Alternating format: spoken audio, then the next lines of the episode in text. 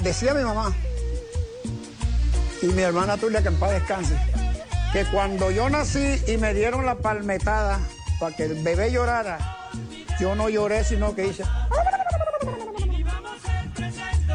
Ahí estaba la música. Realmente sus divertidos gestos tienen un origen muy particular. Mi lavado. Eso lo desarrollé, fue una noche en Chiquinquirá, Boyacá, 3 de la mañana, al aire libre. Un frío. Entonces estaba yo alternando con, con el de la cucharita, este, Jorge Velosa. Y ese Jorge Velosa con su Alfredito, un...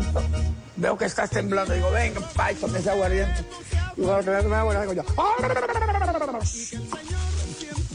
Él siempre le, le imprimió esa parte artística que de alguna manera los grandes juglares que se dedicaban simplemente a tocar, a estar ahí muy quieto. Él no. Eso es lo que improvisa a cada momento. Uno es de, de tener un patrón en, en lo que él toca, ¿no? También desde pequeño fue enamoradizo. Por todos es sabido que el maestro Gutiérrez prefiere a las mujeres mayores que él. No solamente cuando estaba jovencito y niño, ahora me siguen gustando mayores, porque la, la, mujer veterana es como el sancocho, porque el sancocho es la, la gallina vieja del caldo más sabroso. Hoy recuerda cuántas han pasado por su vida, pero como es un caballero, de ninguna de ellas habla.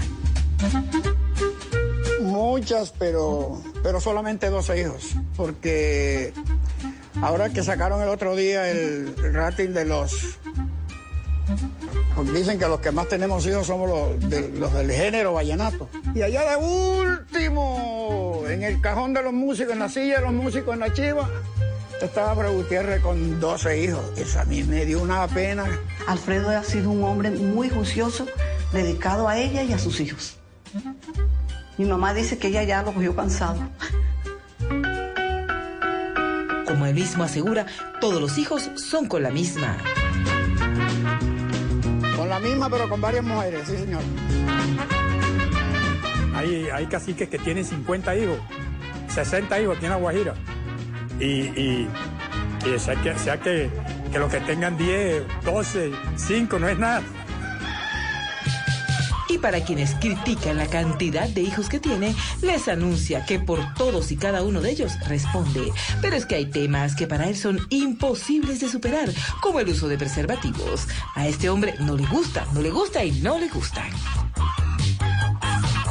Hombre, lo que pasa es que eh, yo por lo menos con, con el preservativo yo, no- yo no siento nada. Eso se siente aguado, como mae, eso no, no- no es normal. Lo bueno es sentir esas paredes que le dan a uno ese, ese- ese gustico, esa rasquiñita, sabroso. En ese tiempo sí existirían condones, con todas unas, unas bolsitas, alguna cosa. Esa gente no sabía de eso. Su método de conquista es infalible, el acordeón es su cómplice.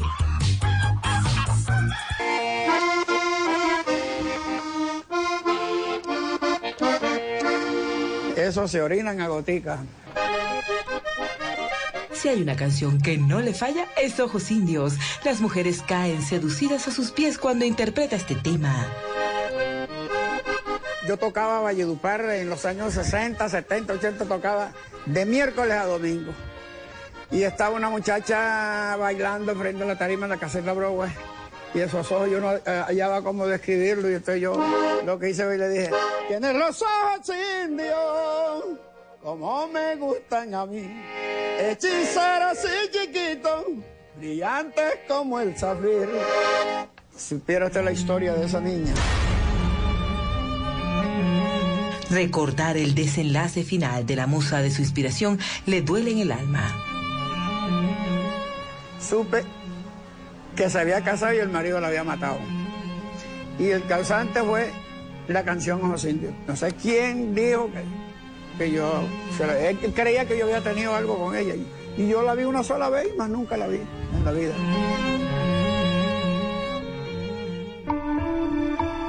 Alfredo todavía se siente martirizado por este tema.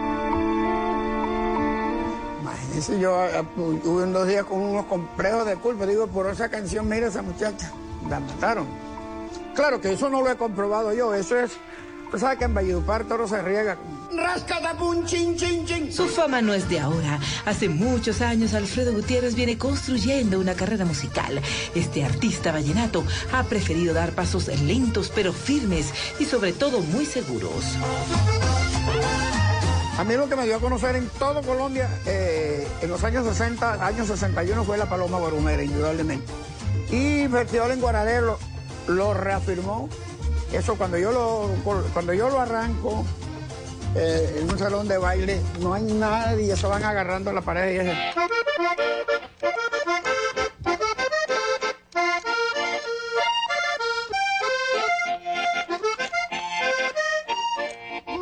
amorcito, que te llevaré al decimoquinto festival en Guarare.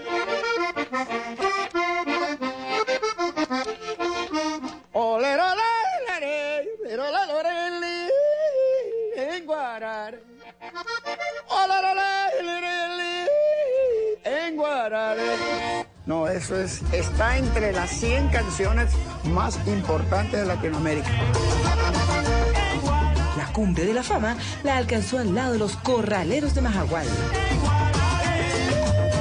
Corraleros de Majagual nace que en el año 60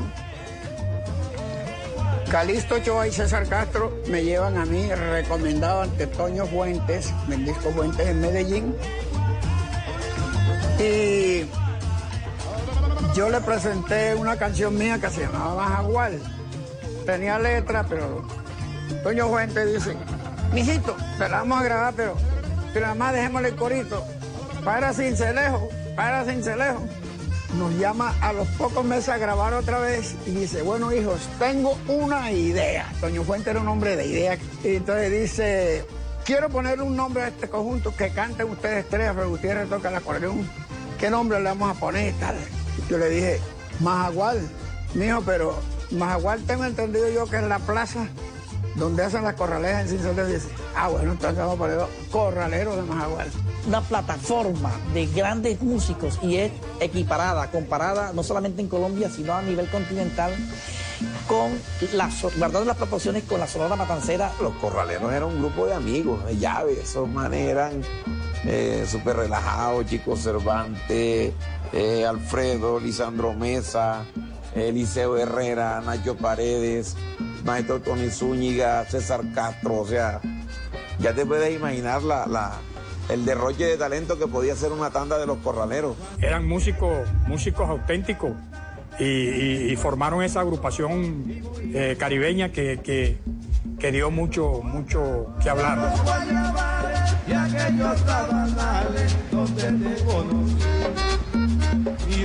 La agrupación de música tropical más exitosa de todos los tiempos ha sido precisamente los Corraleros de Majagual. Estos artistas eran insuperables dentro y fuera del escenario. Eran considerados unos genios musicales la primera versión que conoció el mundo, que conoció eh, Europa del vallenato fue con los corraleros del Majagual. Nosotros necesitamos ensayar, nos llegamos al estudio, y oye fulano, tú andes así, ya está. Si no te acuerdas, entonces yo lo empiezo con el acordeón y la segunda parte eh, se pegan todos. Eh, los corraleros de Majagual, ¿sabes lo que es un Calisto Ochoa? El hombre que compuso los sabanales, el africano, tantas cosas, el caballo relinchón. La agrupación más grande que tuvo Latinoamérica, no Colombia, Suramérica. Fueron premiados en Nueva York, premiados en, Venezuela, en Puerto Rico, en todas partes. Nadie entiende por qué esta agrupación culminó. Eran tantas estrellas que se siguieron muy caros para, poder llevar ese grupo. Ya todo el mundo salió a aprovechar su fama, su fama individual cada uno.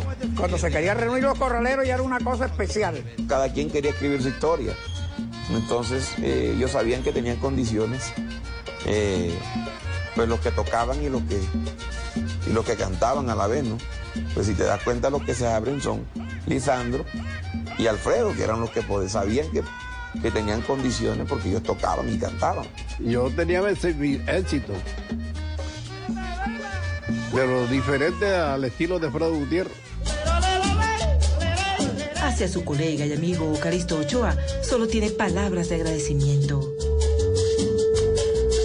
La primera vez que llego de Calisto Ochoa, un señor me había prestado unos zapatos para yo poder ir de, Calisto.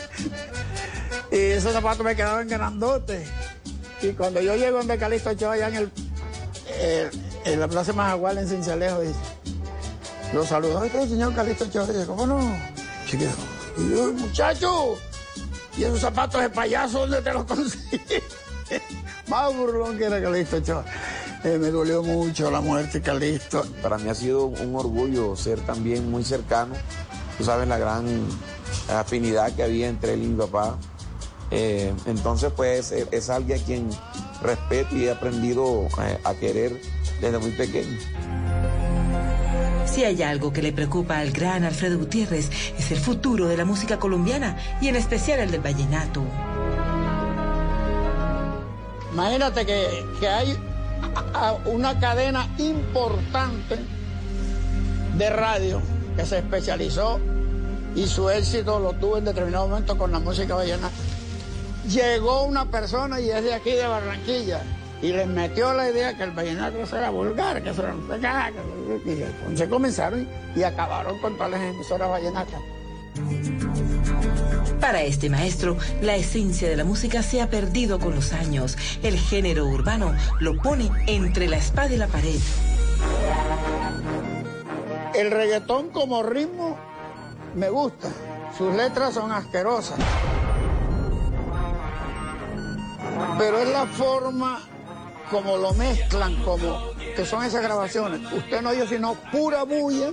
Ajá, ¿y dónde está la poesía? ¿Dónde está la letra? La picardía nuestra. El artista está reacio a aceptar la manera como se habla de la mujer en las canciones de género urbano. Él es defensor de la temática, de la lírica, de la musicalidad, de la cadencia. Y él, desde el punto de vista, eh, estos nuevos ritmos eh, son ausentes de todo esto. El que se inventó el reggaetón o es marica o es árabe. Porque todo es contra la mujer. Mm, mm. Ay, que te pongo el condón en no sé qué, que te puyo por aquí, te lo agarro por acá. Y esa es la que es más romántica. Porque hay otras que... Y a pesar de que el reggaetón hoy en día es uno de los géneros, o el género número uno ahora, ahora mismo, el vallenato está ahí, no ha desaparecido. Todo, hay, hay, hay más de 100 grupos vallenatos. Siente que el vallenato ha ido perdiendo espacio. El vallenato es uno solo, el vallenato es poesía, cantada, es vivencia, eh, el vallenato es eh, costumbrismo. Los nuevos líderes los que suenan y mandan, están pegando, lo hacen todo por, por lucrarse. No hacen un sacrificio en beneficio de la música vallenata. Yo estoy seguro que cualquiera de los que están ahora, hace un, un disco bien vallenato, les va a pegar. ¿Por qué? Porque cuando uno está en el curvito, hasta un ventoseo le queda bien. La gente se lo recibe bien. Alfredo Gutiérrez siente que la música en Colombia y en especial el folclore nunca más volvieron a ser los mismos desde aquel 22 de diciembre de 2013 cuando la vida de Diomedes Díaz se apagó para siempre. Se perdió todo se perdió todo. Y el día que se muera Poncho, Milianito Zuleta, el Coche Molina, eh, bueno, eh, Beto Zabaleta y todo eso, ahí sí vamos a quedar listos.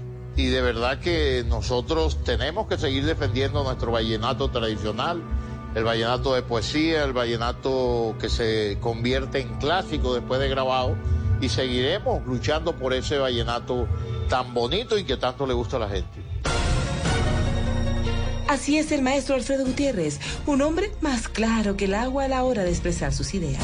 Ya regresamos con Se dice de mí. Hoy en Blue Radio.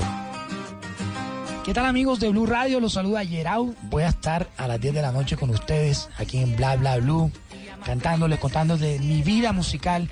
Candela, candela, candela, tú eres, tú eres mi candeloso amor. Y cantándoles también. Bla Bla Blue. Conversaciones para gente despierta. De lunes a jueves desde las 10 de la noche por Blue Radio y bluradio.com. La nueva alternativa. Llega a Blue Radio La Intérprete, el podcast para conocer a profundidad los principales acontecimientos de Colombia y el mundo. Busca y escucha La Intérprete en tu plataforma de música favorita, disponible en Deezer, Spotify y en bluradio.com. El mundo está en tu mano. Escúchalo. Noticias de Colombia y el mundo a partir de este momento. Léelo, entiéndelo, pero también opina. Con respecto a la pregunta del día. Comenta. Yo pienso que ese código. Critica. Y sí, pienso que. Felicita. Vean que el pueblo lo está respaldando. En el fanpage de Blue Radio en Facebook tienes el mundo. Y un espacio para que compartas lo que sientes. Búscanos como Blue Radio en Facebook. Tú tienes mucho que decirle al mundo, porque en Blue Radio respetamos las diferencias. Blue Radio, la nueva alternativa. Continuamos con Se dice de mí. Este hombre apodado el rebelde del acordeón hoy está presentando su vida a los colombianos en Se dice de mí. Dije yo, ha nacido el rebelde del acordeón. Es que yo notaba, fui rebelde porque yo notaba que al club Valledupar llevaban los músicos en el día al lado de la piscina los ponían, a- los ponían a tocar parranda. Y no les daban whisky, sino les daban ron blanco. Eh, y yo renegaba, yo no les aceptaba eso. No, a mí me pone de lo mismo que están tomando. Y, y entonces noté que cuando ya era las 6 de la tarde, echaban los pobres músicos. Y el baile central por la noche era con una orquesta, no sé qué, de Venezuela o no sé dónde. pa, pa, pa, pa, pa, pa. Y esas cosas yo las vencí. Y ahora este genio de la música hablará de política. El artista trae hasta nuestros días un penoso incidente que protagonizó en Venezuela, un inolvidable 15 de diciembre de 1982.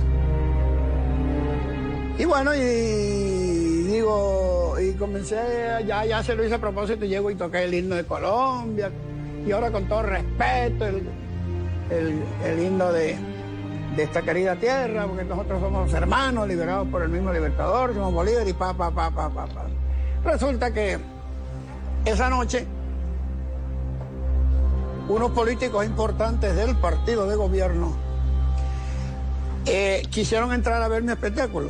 Y el dueño de la caseta, de la, del- de la del salón, eh, un tal señor Giraldo, era de era de Acción Democrática y no los dejó entrar. A partir de ese instante, el problema tomó dimensiones inesperadas. Entonces ellos, para desquitarse de la afrenta, lo que hicieron fue cogieron eh, los periódicos amarillistas, Últimas Noticias, el panorama de Maracaibo. Dijeron tantas cosas de mí que yo y que había tocado el himno de Venezuela, en vallenato, no sé qué más, en cumbia, que la gente lo había bailado, que hasta habían quemado ahí la bandera de Venezuela. Y fue una angustia porque no sabíamos nada, no sabíamos qué le había pasado, solamente que ya lo habían golpeado, que lo que decía la prensa. Alfredo Gutiérrez nunca olvidará aquella humillación. No guarda rencor, pero el tema sigue latente en su mente. Siente que se cometió una terrible injusticia con él. ¿Y cómo hace uno en un momento de eso? ¿Qué puede, qué puede uno hacer? Imagine que yo, donde a mí me encerraron, ahí donde encerraban los colombianos, ahí donde me di cuenta que en Venezuela siempre ha habido injusticias con los colombianos. Lo golpearon, lo amenazaron, dijeron que había, le había faltado el respeto a Venezuela. Y le bajaron los pantalones. Y el tipo sacó una peinilla y lo levanta. Y que se te perdió la cucharita contra un coño de madre, aquí la tienes. Imagínate, dándole plan, un salvaje. En efecto, había sido eh, golpeado, ultrajado por, por- por la Guardia Venezolana. Entonces, porque se, se dijo en, en su momento, ¿no? Que, que él había, digamos, tergiversado, había eh, eh, exagerado la, la dimensión de las cosas. El conflicto comenzó a crecer y crecer.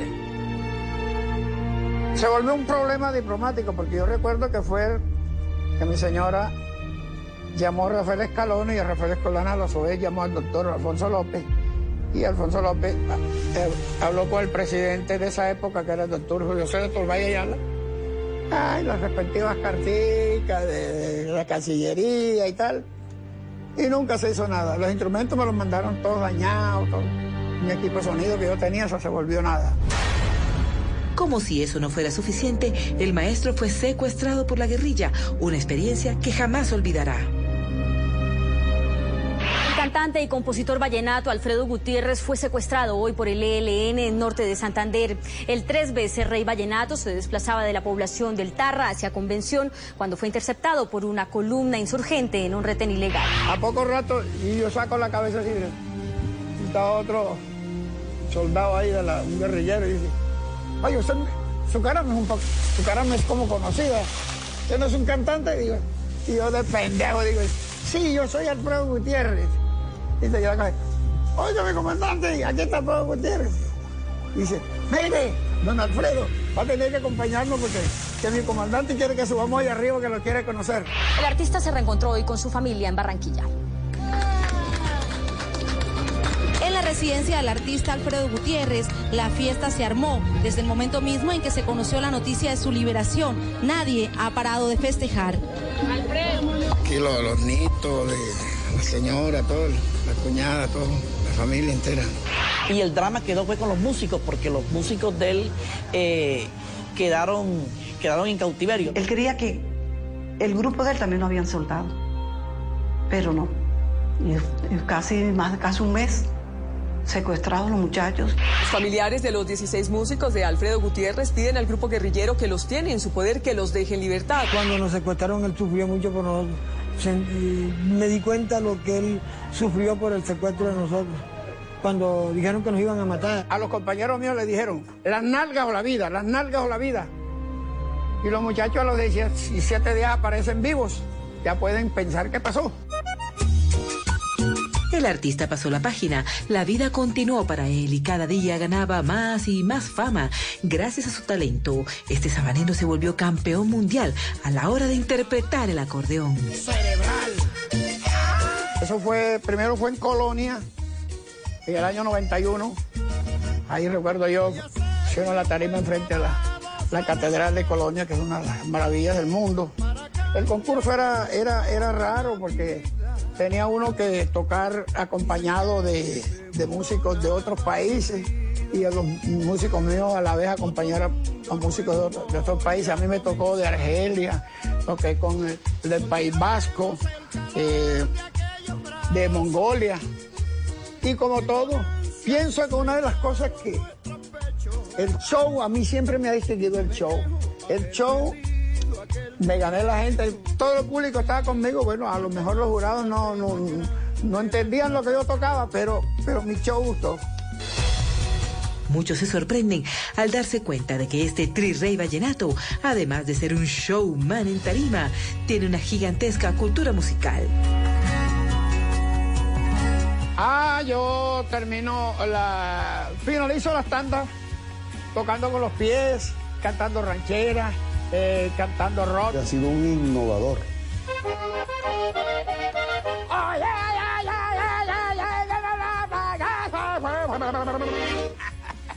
Es el único acordeón shotman Colombia. Él no toca con los pies, con las orejas, la nariz. Como se la ponga, la toca.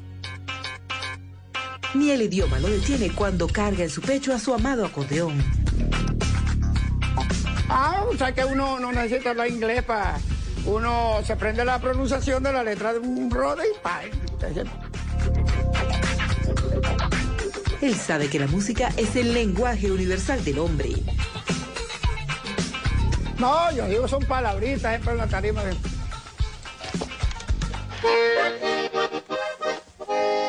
Oye, my lovely. Oye, my love. My love. My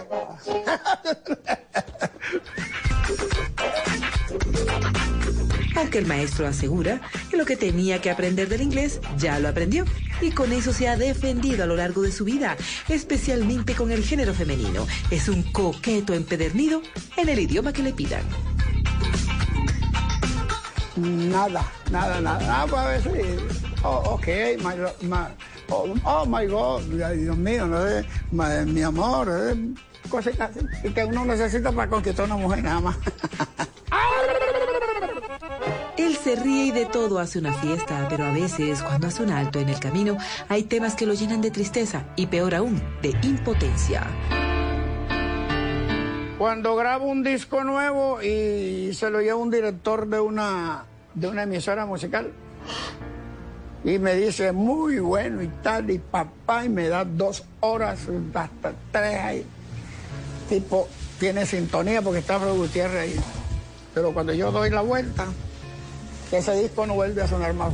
Eso es una tristeza grande que me tiene, que hace dos años voy para tres que, no grabo nada nuevo. Pero he de hacer una aclaración, que eso más que todo me sucede en la costa, excepto Valledupar, ¿no? Valledupar lo que yo lleve suena porque suena. En el interior me va muy bien, Medellín recibe mis cosas, Bogotá, mi música. Pero la tierra que yo elegí para vivir, para casarme, para que nacieran mis hijos, en esta tierra, los que saben de música en las emisoras FM, para ellos eso que grabo no sirve. Eso es una tristeza grande. Alfredo Gutiérrez sabe y tiene muy claro que la vida es como la música misma, está llena de sinsabores, de grandes satisfacciones y enormes tristezas. Le preocupa el futuro del vallenato y del folclore, por eso no en vano espera que la forma como se maneje la industria de la música en Colombia cambie y cambie para mejorar, para apoyar a los artistas sin importar si tienen dinero o no, para que prime el talento acompañado por las buenas melodías y por aquellas letras como las de antaño en las que se respetaba a la mujer, al amor y a la vida misma. Salvemos al vallenato, sal- salvemos a la música sabanera, la música del porro. Continuaremos con ese legado, los Zuleta, eh, Villazón.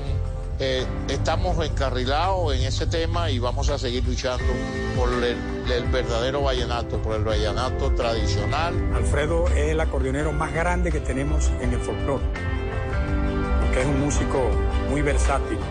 Y Alfredo para mí es el mejor acordeonero de la historia, la historia. Y gracias por abrirnos este camino, porque gracias a toda su historia y a todo ese legado que usted ha dejado, hoy en día la nueva generación también estamos surgiendo. Un gran honor estar con un artista de, de esa calidad humana. Eres un hombre muy especial, cariñoso, un chicharachero, un hombre muy agradable. Soy el más agradecido de todos los seres humanos, de tus hijos, porque yo soy un hijo de Colombia, por este cariño permanente, por esta longevidad artística que me has permitido transmitirte.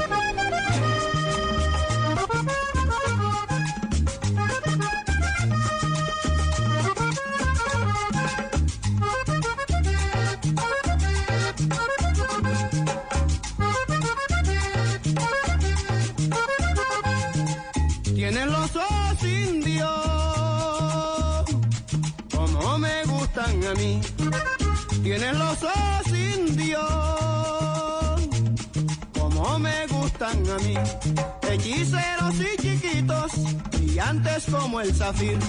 Hechiceros y chiquitos, brillantes como el zafir.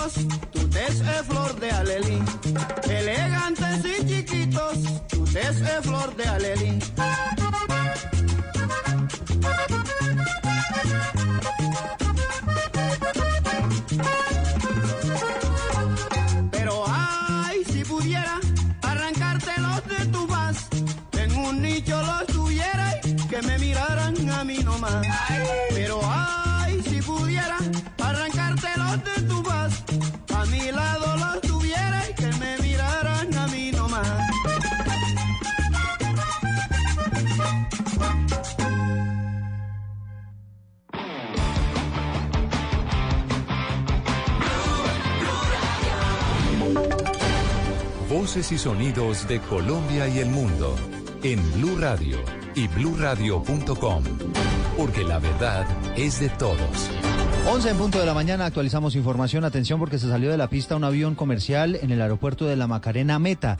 Los detalles con Carlos Andrés Pérez. Un gran susto se llevaron 21 tripulantes de una aeronave que viajaba desde la capital del país hacia el departamento del Meta, más exactamente al municipio de La Macarena, para conocer el río de los siete colores. Cuando el avión aterrizó por las malas condiciones del clima, se salió de la pista. Afortunadamente y gracias a la pericia del piloto, el incidente no pasó a mayores y todas las personas a bordo resultaron ilesas. Así lo confirmó Blue Radio el coronel Jorge Díaz, comandante de la Defensa Civil del Meta. Gracias a Dios y a esta pericia del piloto no hubo víctimas ni heridos. Los pasajeros fueron evacuados en forma inmediata al centro eh, ahí del aeropuerto del municipio de La Macarena, donde ya están fuera de peligro. Durante el día se han registrado fuertes lluvias en el departamento del Meta, que han dejado algunas novedades como el de este avión y algunos cierres preventivos sobre la vía al llano por deslizamientos de piedra. Desde Villavicencio, Carlos Andrés Pérez, Blue Radio. Vamos ahora a Medellín. Fue capturado un hombre que grababa videos pornográficos con menores de edad. Valentina Herrera. Un hombre que se presentaba como fotógrafo de excursiones estudiantiles y eventos de quinceañeras fue capturado en las últimas horas por la policía en Medellín, pues según las investigaciones contactaba a menores de edad con la excusa de un supuesto estudio fotográfico, pero durante las sesiones les pedía que se quitara la ropa, hacía tocamientos indebidos e incluso grababa videos pornográficos. El general Eliezer Camacho, comandante de la Policía Metropolitana, precisó que las pesquisas comenzaron en 2015, que se tienen cinco denuncias contra el hombre y que en uno de los casos habría cometido abuso sexual. Un presunto abusador estaba ubicando niñas de 15 años con el fin de filmarlas, según él, para unos álbumes fotográficos. Ya en el estudio, esta persona realizaba eh, actividades eh, eh, criminales. Durante el allanamiento de la vivienda del capturado fueron decomisados 85 discos duros y varios computadores en los que se halló material pornográfico. En Medellín, Valentina Herrera, Blue Radio. A propósito de estos temas, Valentina, mm, el martes comienza en la Comisión Primera de la Cámara de Representantes, es decir, mañana, el debate al proyecto de ley que pretende castigar con cadena perpetua a los violadores de niños. Kenneth Torres. Eduardo, la citación está prevista que sea a las 9 de la mañana y la iniciativa busca que se reforme el artículo 34 de la Constitución y señala en uno de sus parágrafos que esta sanción se aplique a quienes cometan los delitos de homicidio doloso, secuestro, tortura, acceso carnal, entre otros, de acuerdo a incluso a menores de 14 años, como lo dijo el representante de la Cámara, César Lolo de de Cambio Radical. Pretendemos, en nombre de la sociedad y en nombre del clamor ciudadano, modificar el artículo 34 de la Constitución y establecer de una vez por todas la prisión perpetua para los homicidas, criminales, asesinos y violadores de niños y niñas. Esperemos que el Congreso de la República apruebe esta iniciativa porque ya es hora que este tipo de delincuentes sean castigados de una manera ejemplar. Eduardo, en la Comisión Primera de la Cámara de Representantes fueron radicadas dos ponencias, una en la que se pide que se apruebe este proyecto de ley, el cual aprobaron varios partidos, y otro que fue firmado por el Polo y las FARC, en la que se solicita que se archive este proyecto de ley. Kenneth Torres, Blue Radio. La Cancillería de Colombia emitió esta mañana un comunicado a propósito de la difícil situación de por lo menos 30 colombianos que están viviendo en las calles de París. María Camila Castro. Eduardo, la Cancillería colombiana se refirió a cerca de las 150 personas, en su mayoría colombianos, que fueron expulsados de una fábrica abandonada en Saint-Quentin, cerca de París, y que hoy están durmiendo en un campamento improvisado en la calle. La Cancillería aseguró que siguen sumando el acompañamiento que se ha hecho de la situación desde marzo. Se han atendido 29 solicitudes de asistencia y esta semana se atenderán nueve más para un total de 38 casos que están siendo manejados por el consulado desde el 2 de agosto. Recordemos que la embajadora Viviane Morales dijo esta mañana en Blue Radio que son colombianos que llevaban cierto tiempo viviendo en París de manera irregular. María Camila Castro, Blue Radio. Llega la información deportiva, el equipo Astana y el Team Emirates, los dos obviamente de ciclismo, también ya presentaron sus nóminas para la Vuelta a España y cuatro colombianos en la lista. Joana Quintero. Empecemos por la nómina de la Astana, donde el colombiano Superman López será el capo de escuadra y estará acompañado por los hermanos Isaguirre, además de Jaco Fulzan, así como Darío Cataldo, Manuel Boaro y Luis León Sánchez. En la nómina del Team Emirates están los sprinter colombianos Fernando Gaviria y Sebastián Molano, y además el escalador Sergio Luis Henao. El capo de escuadra será el italiano Fabio Aru. También está Valerio Conti, Marco Marcato, Oliverio Troya y Taek Pogacar. La Vuelta a España tendrá transmisión de Blue Radio desde el 24 de agosto. La carrera va a finalizar el 15 de septiembre. Además, el Team Emirates ha felicitado a Fernando Gaviria, que hoy está cumpliendo 25 años, a través de sus redes sociales. Joana Quintero, Blue Radio. Noticias contra reloj en Blue Radio. 11, 5 minutos, estamos atentos porque hacia las 3 de la tarde de hoy se va a reunir el candidato a la alcaldía de Bogotá, Miguel Uribe, con el expresidente Álvaro Uribe en el barrio Marsella para hablar de la campaña política en la capital del país. Hay una noticia que está en desarrollo. Irán le advirtió que habrá consecuencias en caso de que Estados Unidos decida capturar el buque petrolero iraní que zarpó desde Gibraltar. Y también estamos atentos porque el presidente de Francia, Emmanuel Macron, le propuso al presidente de Rusia, Vladimir Putin, que se celebre una cumbre sobre la crisis entre Kiev y Moscú en las próximas semanas con la participación de Francia y Alemania. Ampliación de estas noticias en blurradio.com ya viene Canciones para dedicar. Si el tema es polémico. Doctora María Fernanda Cabal, ¿por qué los indígenas del Cauca tienen más derechos que todos los demás seres humanos? Porque son indígenas. No, no, no. Hay un problema de anarquía pura. Si es de actualidad. Pablo Beltrán. Aquí no es solamente que el ELN ataca, sino que el ELN también vive defendiéndose. Si hay que profundizar en el tema. Antanas Mocus. A uno como volante no le debería importar la popularidad. La popularidad es para gastarla. La popularidad es para hacer cosas buenas con ella. Si se ha hablado del tema durante el día. Daniel Sanpero Espina. No, insultos y eso yo ya tengo, en términos familiares, cuero de elefante. Pero no, me han dicho de todo y, y, ya realmente no me importa. Es momento de ponerlo sobre la mesa. Adrián Arango y Robinson Díaz. Ya no aguantaba más, que sufría mucho por mi culpa. No, pero ¿qué hiciste para llegar a esos niveles? Pues a veces me ponía brava y quebraba todos los platos. Ah, bueno. qué tan lindo. Eso es... Mesa Blue con Vanessa de la Torre. Ahora de lunes a viernes de 8 a 9 de la noche. Que no se acabe su día sin escuchar Mesa Blue. Todos los temas puestos sobre la mesa. Blue Radio crece. Blue Radio y bluradio.com. La nueva alternativa. Hoy en Blue Radio.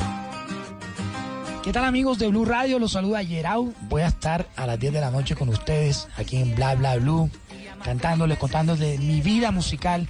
Candela, candela, candela, tú eres, tú eres mi candeloso amor. Y cantándoles también. Bla Bla Blue. Conversaciones para gente despierta. De lunes a jueves desde las 10 de la noche por Blue Radio y bluradio.com. La nueva alternativa. Esta es Blue Radio. En Bogotá, 89.9 FM. En Medellín, 97.9 FM. En Cali, 91.5 FM. En Barranquilla, 100.1 FM. En Cartagena, 1090 AM. En Bucaramanga, 960 AM. En Tunja, 103.1 FM. En Caldas, 107.1 FM. En Villavicencio, 96.3 FM. En Armenia y el norte del Valle 94.1 FM, en Neiva 103.1 FM y en Córdoba 96.0 FM. También en bluradio.com, en Facebook Blue Radio Colombia, a través de Twitter en arroba Blue Radio Co. Y en la señal de TDT.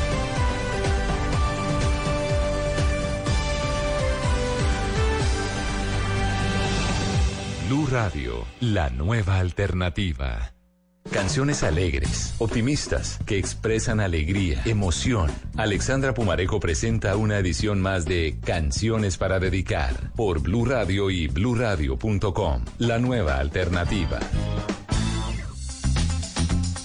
Buenos días, buenos y fríos días hoy en Bogotá. Yo soy Alexandra Pumarejo, son las 11 y 9 y hoy vamos a tener un especial de canciones para dedicar. No sé si ustedes saben, pero el 24 de agosto, o sea, ya, ya, ya, este sábado va a haber un concierto espectacular para todos esos como yo, que son amantes de la música de los 70s, de los 80s y de los 90s. Vamos a echar para atrás el reloj. El concierto se va a llamar Cassette y aquí en Blue Radio, si ustedes están muy atentos, en varios programas vamos a estar regalando boletas. Entonces yo en mi especial de hoy les voy a dar un abrebocas de una de las canciones de los grupos que van a poder ver. Empecemos con ni más ni menos con Bonnie M, este grupo fantástico de la era del disco. Sacó esta canción que es una de mis preferidas de todos los tiempos. En 1978 sacó By the Rivers of Babylon. Vamos a empezar a calentar motores con Bonnie M.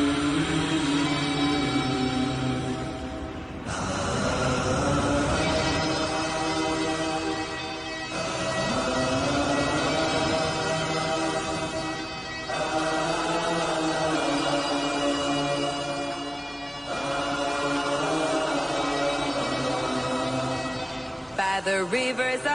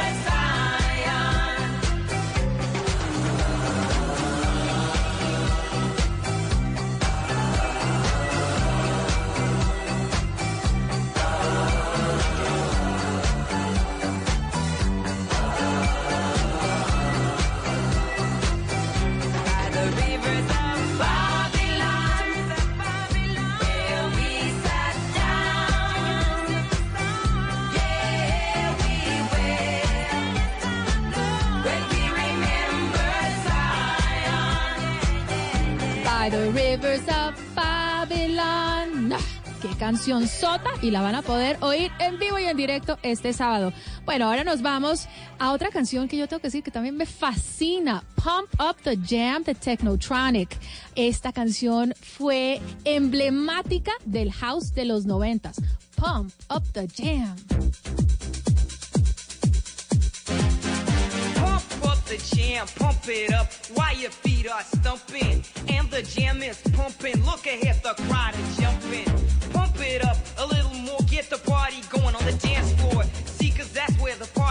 and you find out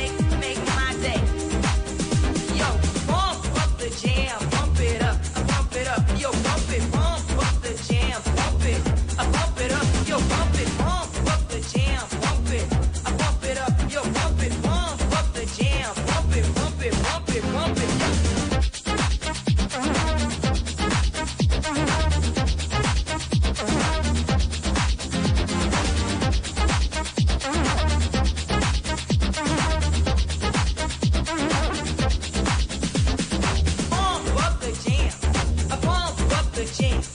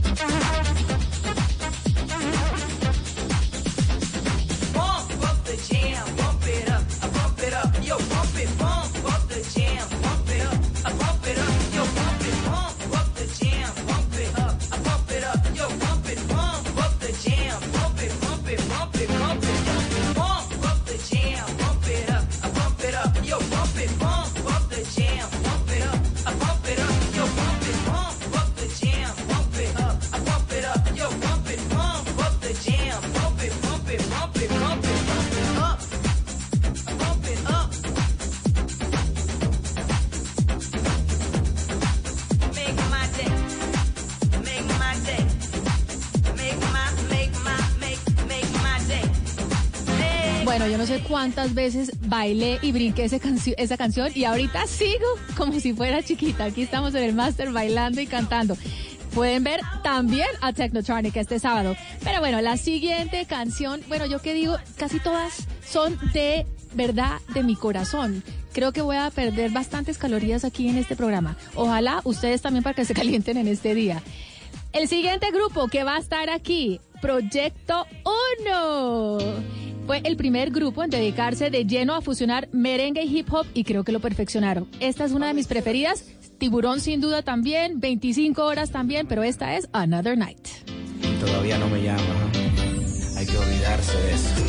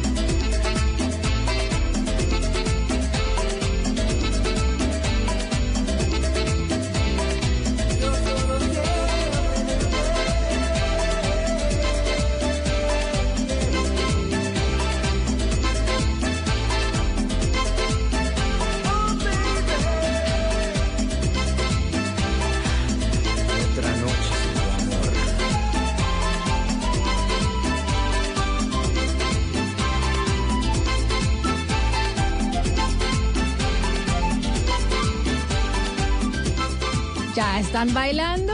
Bueno, ustedes saben que en la vida uno tiene que verse como uno se quiere sentir, uno tiene que actuar como uno se tiene que sentir. Entonces, bailen ahorita donde estén, en el carro, si están viniendo de puente, si están en sus casas o si están aquí en el estudio como yo. Bailen porque eso les alegra la vida. Bueno, la siguiente canción, no se emocionen, London Beat no va a venir al concierto el sábado, pero yo estaba en ese ambiente noventero, entonces les traigo esta, I've been thinking about you, porque en esa época esta era una de mis preferidas, entonces para ambientarnos.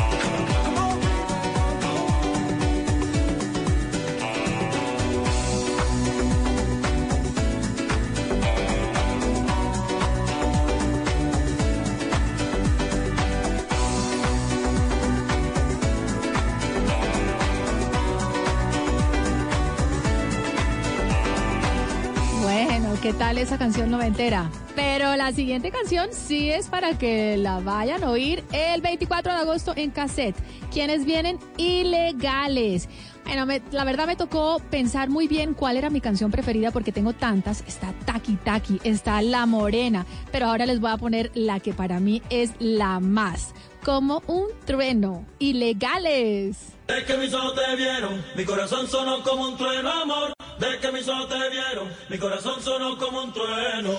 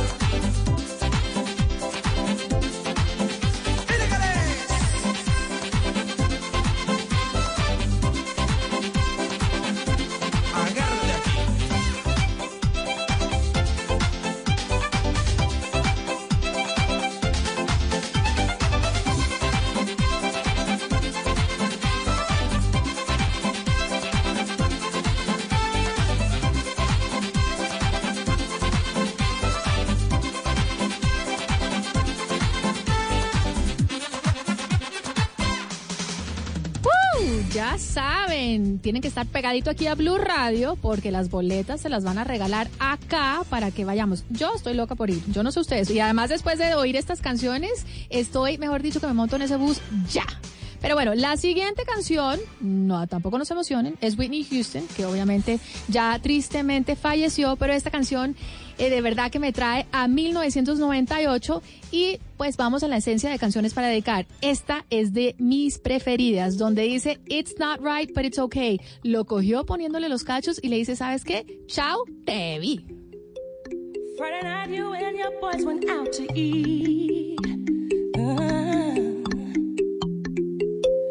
then they hung out, but you came home around three. Yes, you did. If six of y'all Four of you were really cheap, yeah. Cause only two of you had dinner. I found your credit card receipt. It's not right.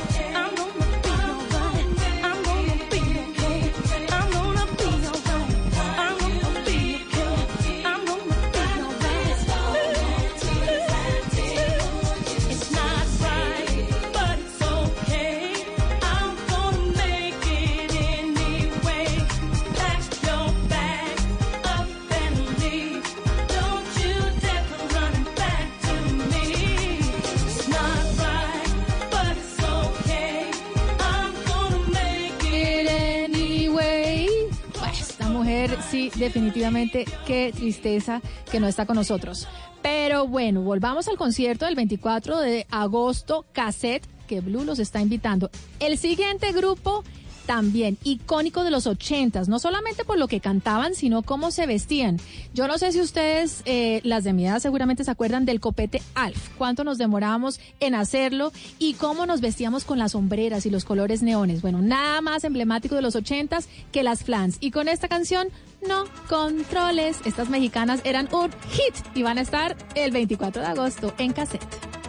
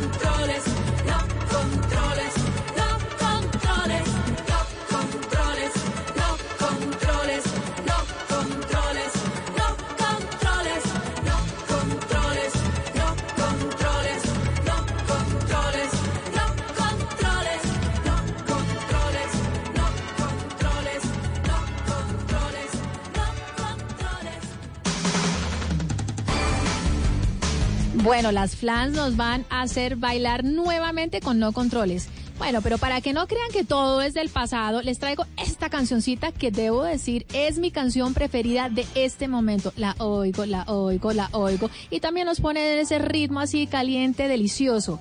Calma de Pedro Capó Parruco. Aquí estamos para seguir bailando, así sea en el 2019. abrazos y un café. Desperté y al mirarte recordé que ya todo lo encontré en tu mano, en mi mano, de todo escapamos juntos, ver el sol caer. Vamos pa' la playa, pa' curarte el alma.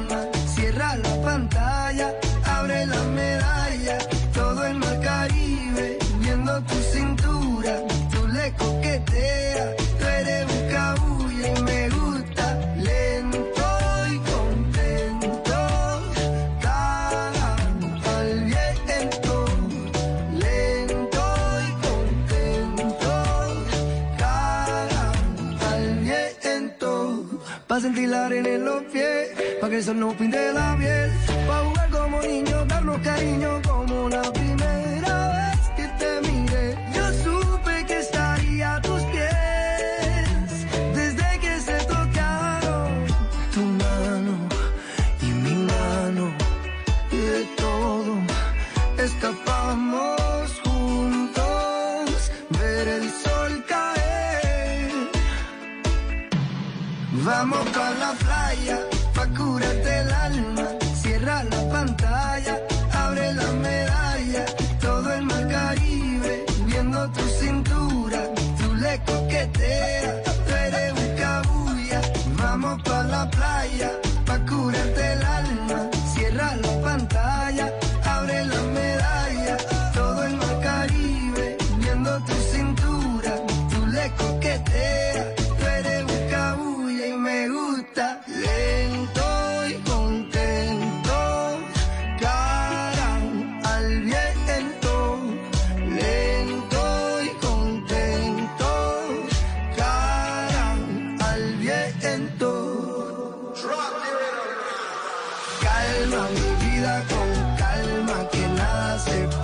falta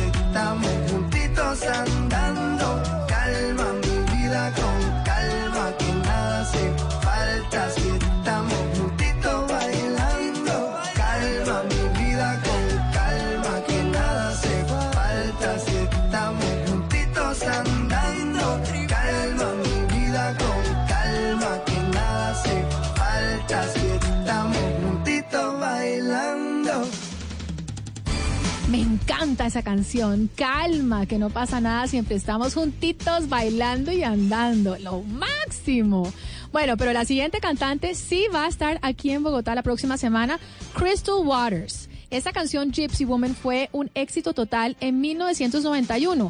Ella la escribió sobre una verdadera mujer que era homeless o que no tenía vivienda y que pedía dinero, pero completamente maquillada y vestida. Y entonces ella cuenta que le preguntó que por qué era que se maquillaba antes de pedir plata. Y decía la señora, pues si uno va a pedir plata, por lo menos lo tiene que hacer bien arreglado. Bueno, aquí viene Crystal Waters.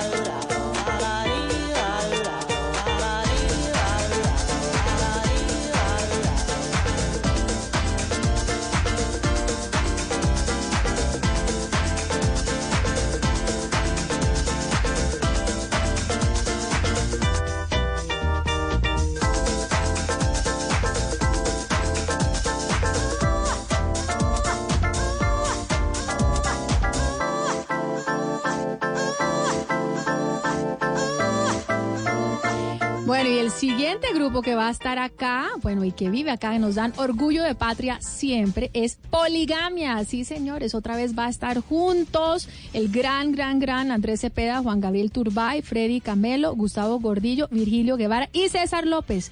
Bueno, esta canción yo creo que es un hito para muchos colombianos. Fue un hit en eh, los años 90. Mi generación, para todos los de mi generación, esta es para ustedes.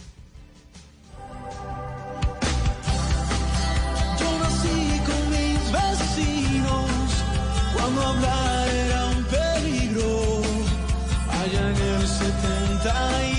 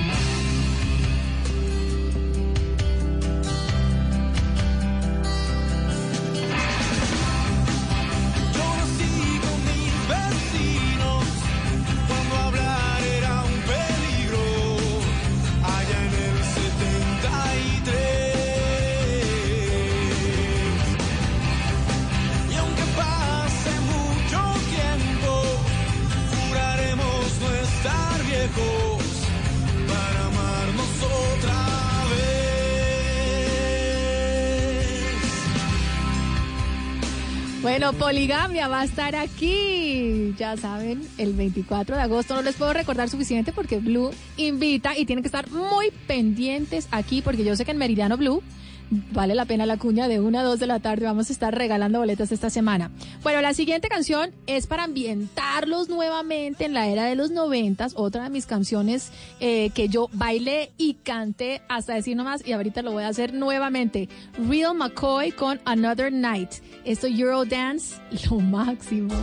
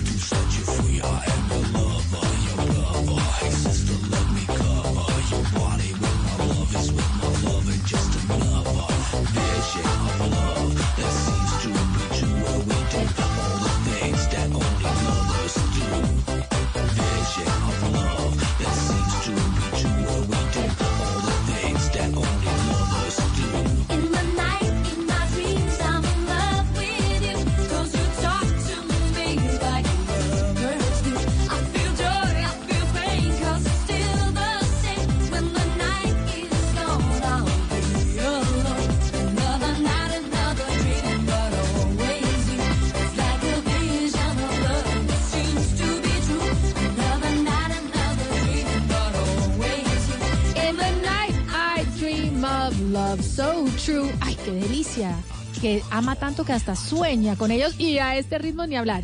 Pero bueno, nos vamos a nuestra última canción del día de hoy y vamos a terminar con broche de oro. Un argentino que todas suspiramos por oírlo cantar Obsesión.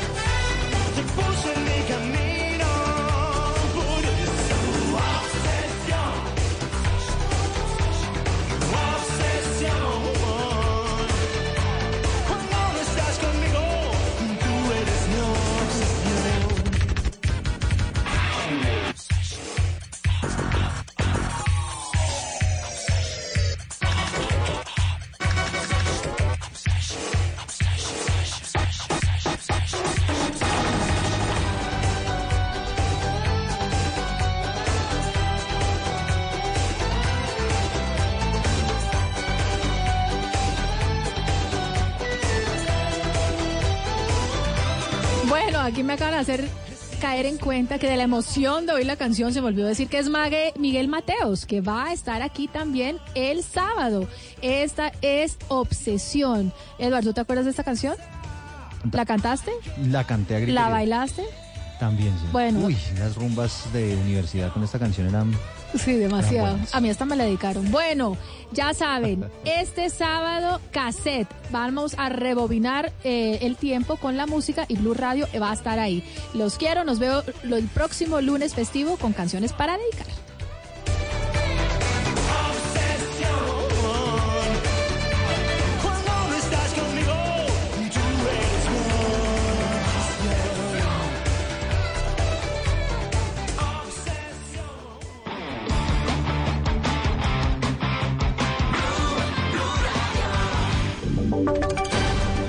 Y sonidos de Colombia y el mundo en Blue Radio y bluradio.com, porque la verdad es de todos.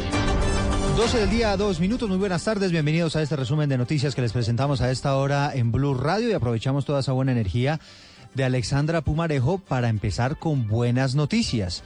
Y tienen que ver con el futbolista colombiano Juan Fernando Quintero, porque fue nominado al premio Puskas 2019 a mejor gol del año. Esta es una nominación que hace la FIFA. Y es una nominación importante porque entra Juan Fernando Quintero entre los 10 goles más bonitos del año. Todos los detalles y el resumen deportivo a esta hora con Joana Quintero. ¿Qué tal, Joana? Muy buenas tardes. Eduardo, buenas tardes. Así es, Colombia está de fiesta porque Juan Fernando Quintero ha recibido la nominación para el Puskas del año con un gol de River Plate en el juego ante Racing. Quintero cobró un tiro libre y con un remate de zurda mandó el balón al ángulo. Aquí en Blue Radio revivimos lo que fue ese golazo de Juan Fernando Quintero que hoy lo tiene nominado al Puskas del 2019. El equipo del muñeco le va a pegar Quintero. ¿Quién gana en el área? Pinola o Prato. Le pega Quintero al arco.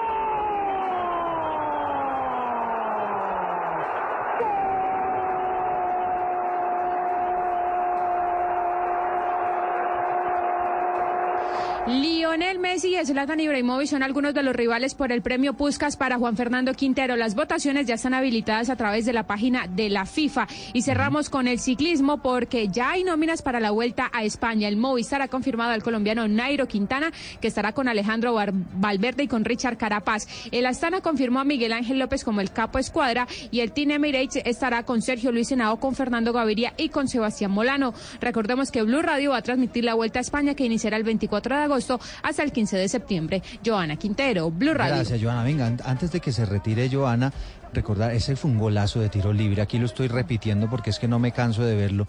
Un golazo lejísimos Sí. a todo el ángulo, un gol precioso. Quería preguntarle la gente dónde puede votar, porque interesante que aprovechemos a todos los colombianos que somos muy eh, intensos a la hora de votar este tipo de denominaciones.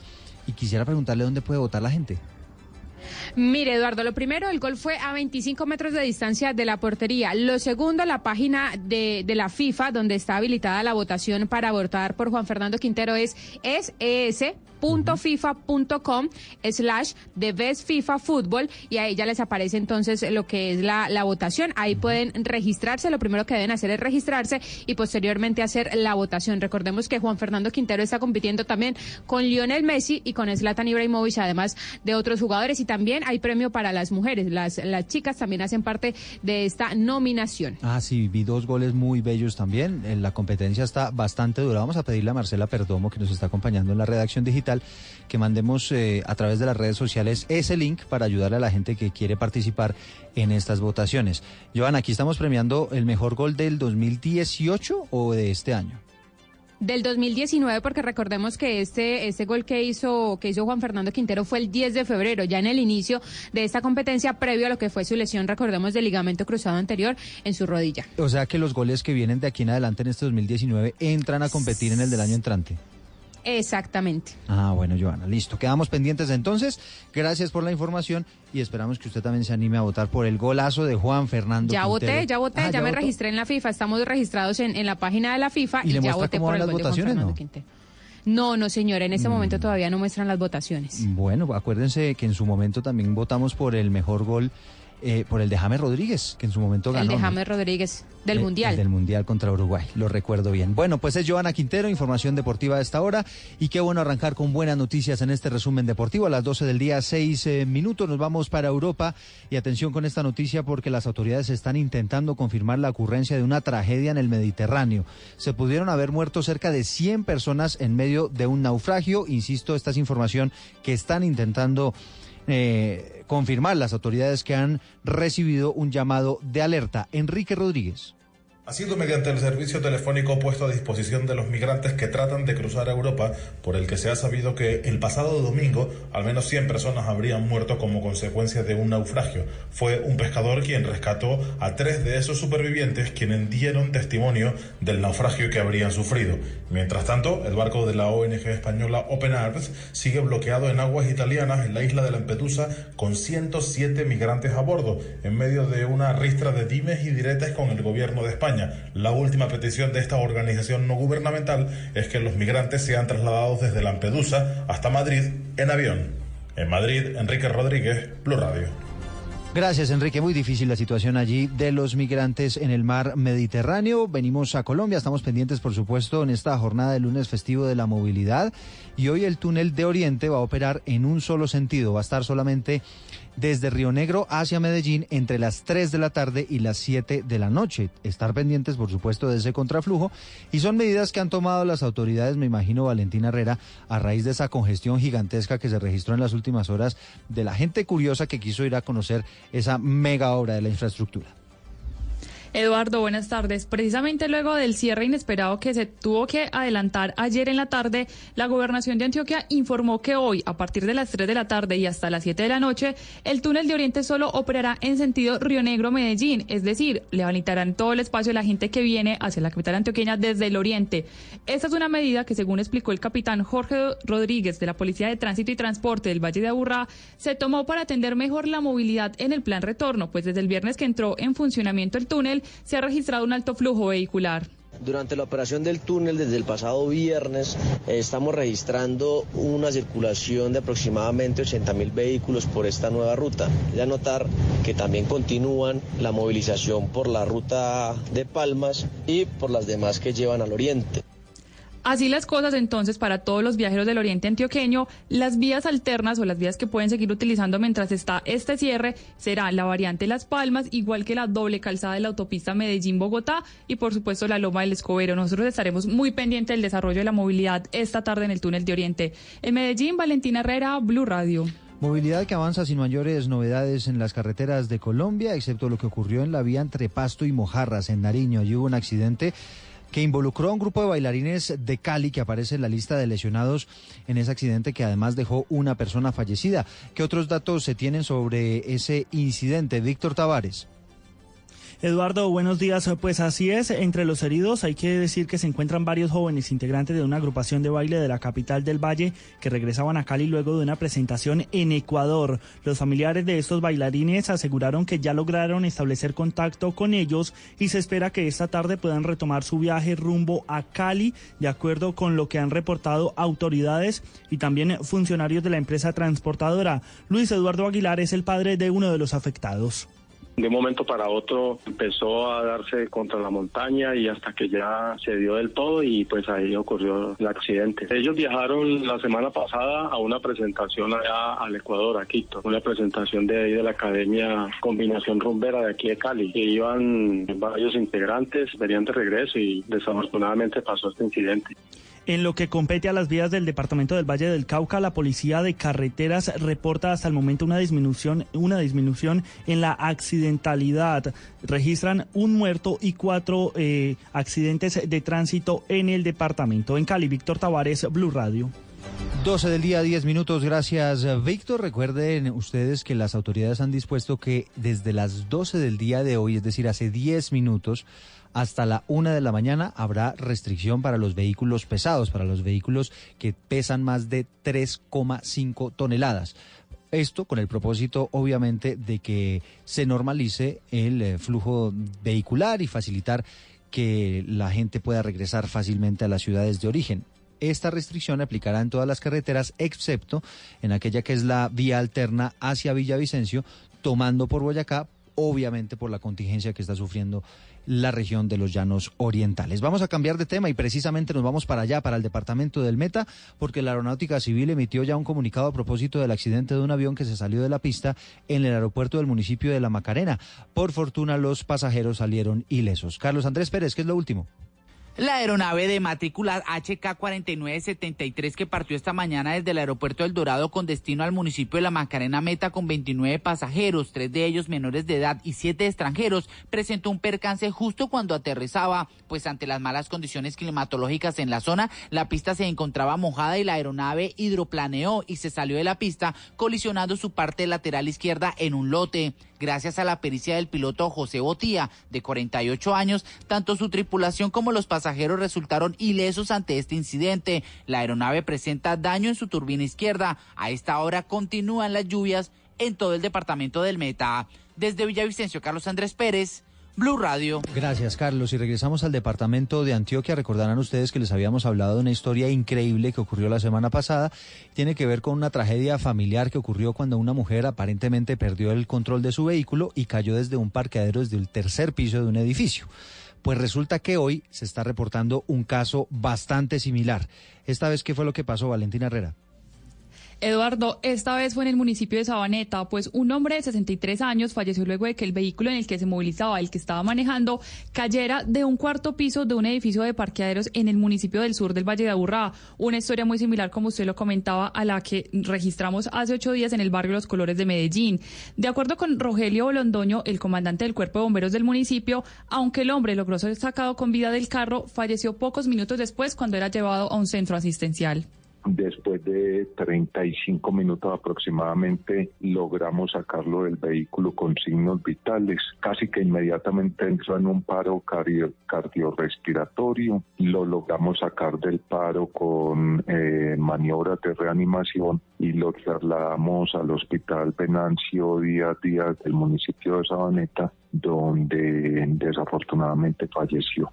El caso ya fue asumido por los agentes judiciales del municipio para determinar las causas del accidente. En Medellín, Valentina Herrera, Blue Radio. Gracias, Valentina. Muchas noticias allí en la capital antioqueña. Hay una buena y es que las estaciones que reportan la calidad del aire y que estaban en color naranja, algunas de ellas en color rojo, han vuelto a la normalidad. Atribuyen las autoridades esto a la salida masiva de vehículos por cuenta de este puente festivo. Esa es una buena noticia en Medellín, pero en cuanto a la calidad del aire, no son muy buenas las noticias en la ciudad de Cali, donde ya algunas estaciones se pusieron de color naranja, específicamente en el nororiente de esa ciudad. Víctor Tavares, algo que no es muy usual allí en la capital vallecaucana. Así es, Eduardo, y es que esa estación que usted menciona que está ubicada en la base aérea Marco Fidel Suárez determinó en las últimas horas que el aire puede resultar dañino para grupos sensibles como adultos mayores y recién nacidos, por lo que el Departamento Administrativo de Gestión del Medio Ambiente, DAGMA, hizo importantes recomendaciones, como lo indica Ana Dorli Jaramillo, quien es la directora encargada del DAGMA. Invitamos a la ciudadanía, invitamos a todos los habitantes de Cali a que participemos en las acciones para minimizar estos índices de contaminación, como es el eh, utilizar más el transporte masivo, compartir el carro, evitar también para prevención de salud las acciones que dice Secretaría de Salud, que dice deporte, que dice movilidad. Hay que decir que la capital del Valle históricamente ha tenido la mejor calidad del aire de las ciudades capitales. Las autoridades locales se encuentran monitoreando la calidad del aire en la ciudad para determinar si se toman medidas especiales de prevención. En Cali, Víctor Tavares, Blue Radio. Víctor, gracias. Son las 12 del día, 14 minutos, 15 minutos ya está cambiando el reloj a esta hora. Mucha gente en Bogotá preguntándose por qué está haciendo tanto frío por estos días, porque la sensación térmica efectivamente se ha reducido. Dicen las autoridades que esto también obedece a los vientos naturales del mes de agosto. Sin embargo, ya el IDEAM ha confirmado que hay una ola tropical, un frente frío que efectivamente está reduciendo la temperatura en la capital del país y advierte que esta situación se va a mantener durante las próximas dos semanas, inclusive con un aumento en las lluvias. Kenneth Torres.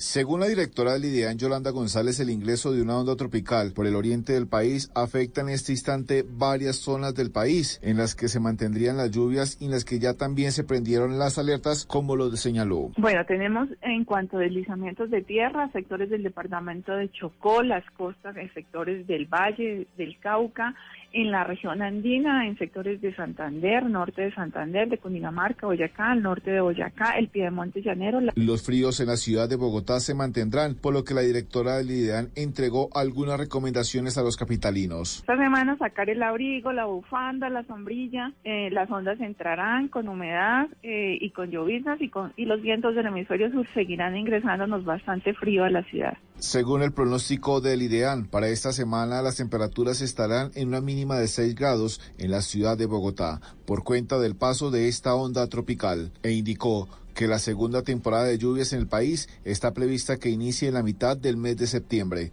Kenneth Torres, Blue Radio. Gracias, Kenneth. Son las 12 del día, 16 eh, minutos. Vamos a hacer una pausa. En segundo regresamos con la historia increíble de por lo menos 30 colombianos que están viviendo en la calle, en la ciudad de París. Hoy en Blue Radio.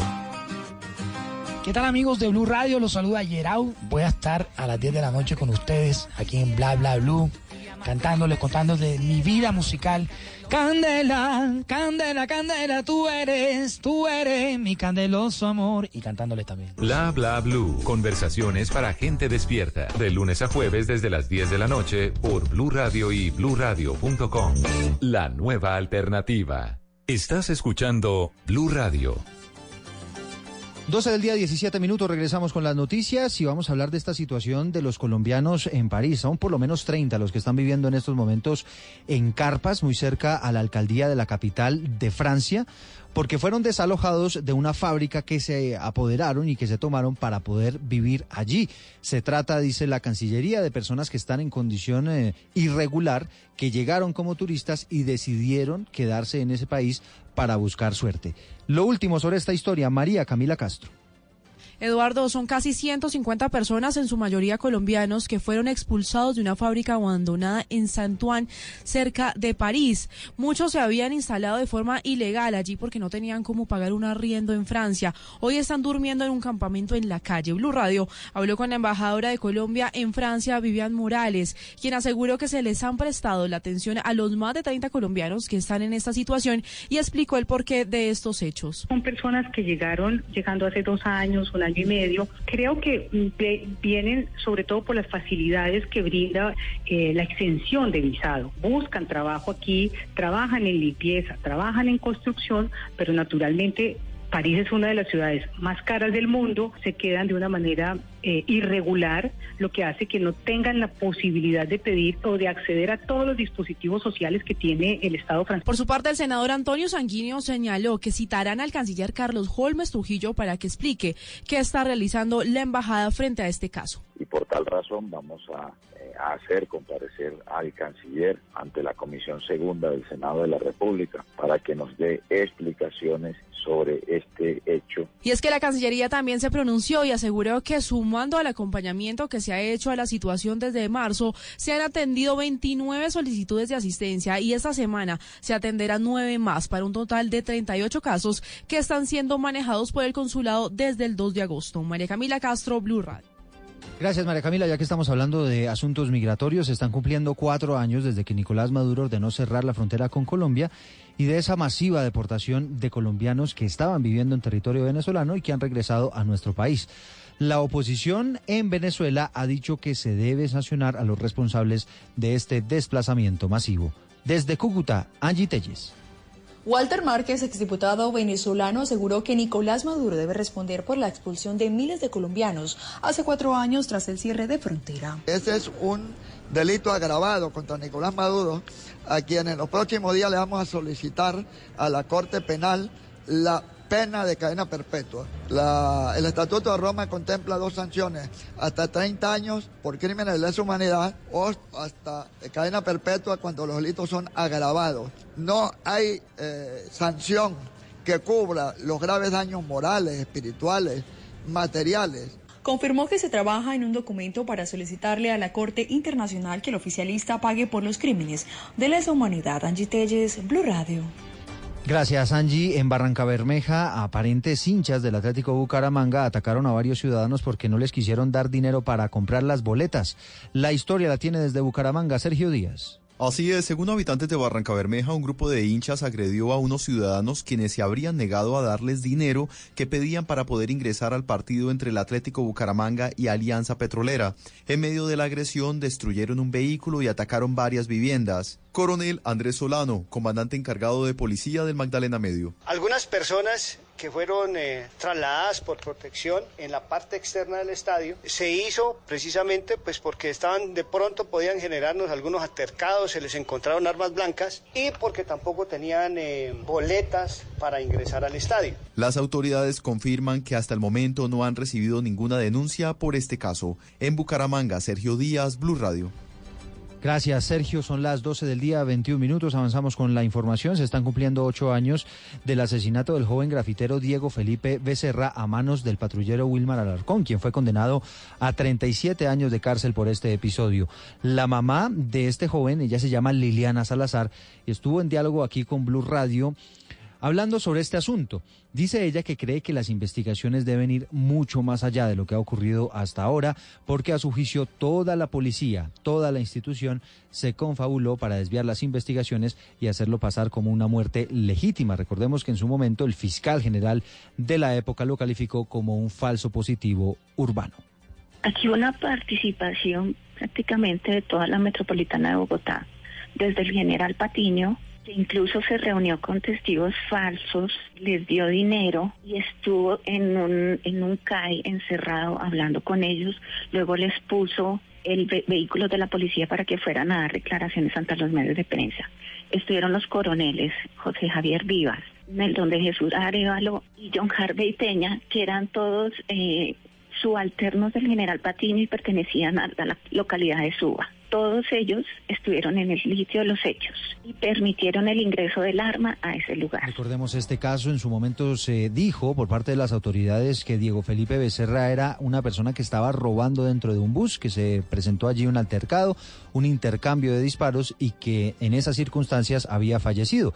Después se supo que en realidad lo que pasó es que este joven salió corriendo por alguna razón y le terminaron disparando por la espalda. Son las 12 del día 23 minutos, por supuesto, sin ningún tipo de vínculo con robos ni nada por el estilo. Se dice que era un, un simple grafitero. Vamos a la ciudad de Santa Marta. Allí hay una alta expectativa porque anoche llegó a Colombia y específicamente a esa ciudad el buque Confort de los Estados Unidos. Va a brindar asistencia en salud y también asistencia humanitaria a por lo menos 5.000 colombianos. ¿Qué se dice sobre la llegada de este buque allí en Santa Marta, Luis Maestre? Hay expectativa luego del arribo del buque militar Comfort la noche de este domingo Santa Marta. El navío proveniente de los Estados Unidos vino con una comisión de cerca de 950 especialistas para brindar atención médica a las más de mil personas de la población vulnerable de la capital de Magdalena y los municipios de este departamento. Se conoció que las personas que necesiten cirugía serán intervenidas en la misma embarcación, la cual está dotada con todo el equipamiento para esta clase de procedimientos médicos se espera que la atención que brindará el personal del buque colme las expectativas entre los habitantes de Santa Marta. Es muy buena la llegada del buque Comfort, sobre todo para la atención a migrantes venezolanos y samarios que pues no están teniendo un acceso oportuno al servicio de salud y que están pasando por necesidades muy fuertes. Agrado esta noticia y pues bueno, esto refuerza de una u otra forma la atención en los servicios de salud en Santa Marta, eh, que ya contamos con centros de salud bien dotados por parte de la alcaldía distrital. De acuerdo con la Secretaría de Salud del distrito, la atención será hasta el 25 de agosto desde las 6 de la mañana hasta las 5 de la tarde en el Coliseo Mayor y el Inén Simón Bolívar de Santa Marta. Desde Santa Marta, Luis Maestre, Blue Radio. Y viajamos ahora, y ya que estamos hablando de la costa caribe colombiana, al departamento del Atlántico, y específicamente vamos a hablar de lo que está ocurriendo en el municipio de Uciaucurí usted me corrige si lo dije bien o lo dije mal, Daniela Mora, porque hay novedades con relación a las corralejas, estas polémicas fiestas que todavía eh, están en desarrollo allí en la costa caribe colombiana. Eduardo, muy buenas tardes. En medio de estas festividades que iniciaron desde el pasado viernes y que finalizan este lunes festivo en el municipio de Uciacurí, las autoridades reportaron que siete personas han resultado heridas en medio de las correlejas que se llevan a cabo a, pues, con el motivo de la celebración patronal del tránsito de María Santísima. Tres de estas personas fueron trasladadas al hospital municipal luego de ser corneadas por los toros durante la corrida del pasado domingo, es decir, el día de ayer. Al respecto nos entregó un balance el alcalde Ronald Padilla. Escuchemos. Va muy poquito, pero o sea, eh, muy leves, de pronto una cortadita o algo así, pero todo en normalidad. Según el reporte de las autoridades de policía, por otro lado, hasta el momento no han registrado problemas de alteración del orden público, por lo que se mantienen atentos a la continuidad de estas fiestas desde Barranquilla. Daniela Mora Lozano, Blue Radio. Daniela, gracias. Si las agencias internacionales le pusieron la lupa a lo que está ocurriendo con el tráfico de animales silvestres en Colombia. De hecho, trae una historia bien conmovedora de un eh, animalito eh, excéntrico que por supuesto ha llamado la atención y ha destapado todo un escándalo en cuanto al tráfico de animales silvestres en nuestro país. María Camila Castro. Eduardo, uno de los casos es el del mono araña que tras ser capturado en las selvas colombianas fue entrenado para comer empanadas y tomar gaseosa, a pesar de ser considerada una de las 25 especies de primates más amenazados en el mundo. Y es que según la Organización de las Naciones Unidas, el comercio de animales es el tercer negocio ilícito más rentable en el planeta, con una ganancia que podría alcanzar los 26 mil millones de dólares al año y superado en esa oscura clasificación solo por el narcotráfico y la trata de personas. El subsecretario de Ambiente Oscar López, aseguró que solo en Bogotá, entre enero y julio de este año, se han realizado 35 operativos de control al tráfico de fauna silvestre, en los que se han recuperado 382 animales. Acciones que si se suman a la que se han adelantado a diario en la ciudad, dan un total de 3.600 individuos rescatados. María Camila Castro, Blue Radio. Y cerramos con información bien interesante que se produce en la Cámara de Representantes, donde se radicó un proyecto de ley que pretende poner en cintura las inmobiliarias irregulares y que le hacen fraude a sus clientes. El proyecto busca crear un registro donde están todas estas empresas dedicadas al servicio. Kenneth Torres. La iniciativa propone que las alcaldías municipales sean las encargadas de vigilar y multar a las empresas que realizan actividades ilegales con una sanción de 200 salarios mínimos mensuales, que equivaldría a 165 millones de pesos en la actualidad, como lo dijo el representante de Cambio Radical José Daniel López. También fortaleceremos las competencias de las alcaldías municipales, del distrito en este caso con la Secretaría del Hábitat, para establecer sanciones más fuertes y nuevas formas de sanción, por ejemplo, incrementos injustificados en cánones de arrendamiento, a mala utilización de dineros para el pago de cuotas de administración o para la mala utilización, como ya lo decía, de bienes por parte de inmobiliarias. También se ha encontrado que las inmobiliarias les dan usos distintos a los bienes raíces a los pactados por los propietarios, según dijo López. O incluso lo terminan dedicando a actividades de comercio sexual. El proyecto de ley busca también el registro único de arrendadores de bienes inmuebles ante el aumento de estafas de los propietarios de los bienes. Kenneth Torres, Blue Radio. Gracias, Kennedy. De esta manera llegamos al final de este resumen de información, de noticias que les presentamos en este lunes festivo, pero no se muevan porque ya viene más información de Colombia y del mundo en Noticias Caracol. Sigue los pasos del biólogo Richard Evan Schultes y nos revela el tesoro natural más diverso y sorprendente. Navega en la gran aventura del año y descubre lo que nos une a nuestra tierra. Caracol Televisión presenta al mundo El Sendero de la Anaconda. Solo en cines. Invita a Blue Radio. El mundo está en tu mano. Escúchalo. Noticias de Colombia y el mundo a partir de este momento. Léelo, entiéndelo, pero también opina. Con respecto a la pregunta del día. Comenta. Yo pienso que se puede Critica. Y sí, pienso que... Felicita. Vean que el pueblo lo está respaldando. En el fanpage de Blue Radio en Facebook tienes el mundo. Y un espacio para que compartas lo que sientes. Búscanos como Blue Radio en Facebook. Tú tienes mucho que decirle al mundo, porque en Blue Radio respetamos las diferencias. Blue Radio, la nueva alternativa.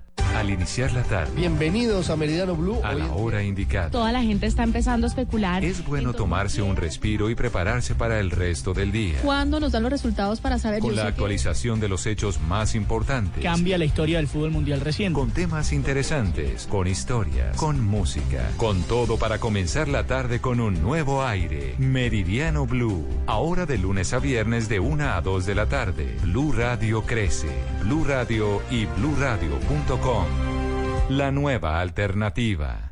Llega a Blue Radio La Intérprete, el podcast para conocer a profundidad los principales acontecimientos de Colombia y el mundo. Busca y escucha La Intérprete en tu plataforma de música favorita, disponible en Deezer, Spotify y en bluradio.com. Hoy en Blue Radio. ¿Qué tal amigos de Blue Radio? Los saluda Yerau. Voy a estar a las 10 de la noche con ustedes aquí en Bla Bla Blue, cantándoles, contándoles mi vida musical. Candela, candela, candela, tú eres, tú eres mi candeloso amor. Y cantándoles también. Bla bla blue. Conversaciones para gente despierta. De lunes a jueves desde las 10 de la noche por Blue Radio y bluradio.com. La nueva alternativa. Desde las 5 de la mañana. que se despierta a esta hora. Néstor Morales. importante de Colombia. Felipe Zuleta. dato es que por primera Paola Ochoa. La cifra de Ricardo Ospina los integrantes del y un completo equipo periodístico y de opinión. Habrá una cantidad. Estarán trabajando para llevarles la información, la verdad, la noticia, el debate. Mañanas Blue, de lunes a viernes desde las 5 de la mañana, por Blue Radio y bluradio.com. La nueva alternativa.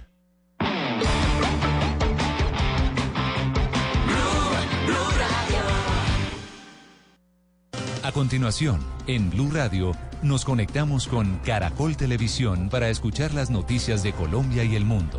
Emisión del mediodía.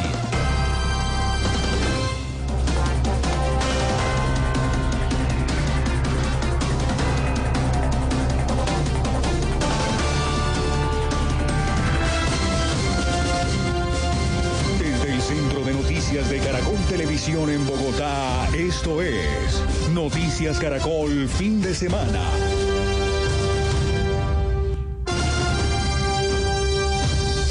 Bienvenidos a la edición del mediodía de Noticias Caracol, primero en noticias. Atención que un estudio de dos universidades y varias entidades evidencia la magnitud del grave problema del mercurio en los ríos más importantes de Caquetá y Amazonas. La minería ilegal se convirtió en la peor amenaza para una de las zonas más ricas en biodiversidad. En los peces se han encontrado ya elevadas trazas de mercurio. Por eso tenemos reportes en vivo con esta y otras noticias Caracol del día. Vamos a comenzar con Andrés Cardoso. Andrés, usted recorrió parte de esta zona. ¿Qué fue lo que encontró y qué es lo que dice el estudio?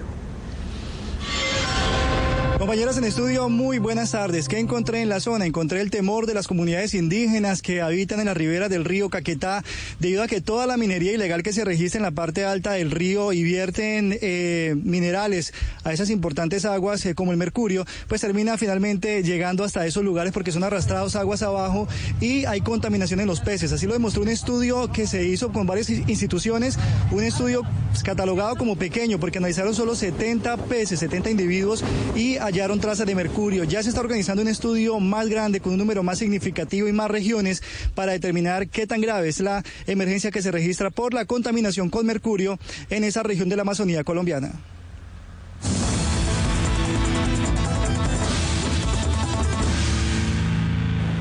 Tulizo Maeta es indígena y comerciante de Puerto Santander, Amazonas, un caserío ubicado a orillas del río Caquetá. Tiene una pesquera y ve con preocupación los datos que arrojó el estudio realizado por Parques Naturales Nacionales, Corpo Amazonía y algunas universidades, donde analizaron 17 especies y 70 individuos que arrojaron niveles de mercurio. El comercio de esta población, de estas dos poblaciones, tanto del Amazonas como el Caquetá, depende de la pesca. Básicamente, Puerto Santander todo el tiempo aquí siempre ha sido un pueblo pesquero. Le hago un llamado a esas personas que, que busquen otra fuente de trabajo y que no afecten a la, al, pescado, al río, a, mucho a todas esas, hasta las personas.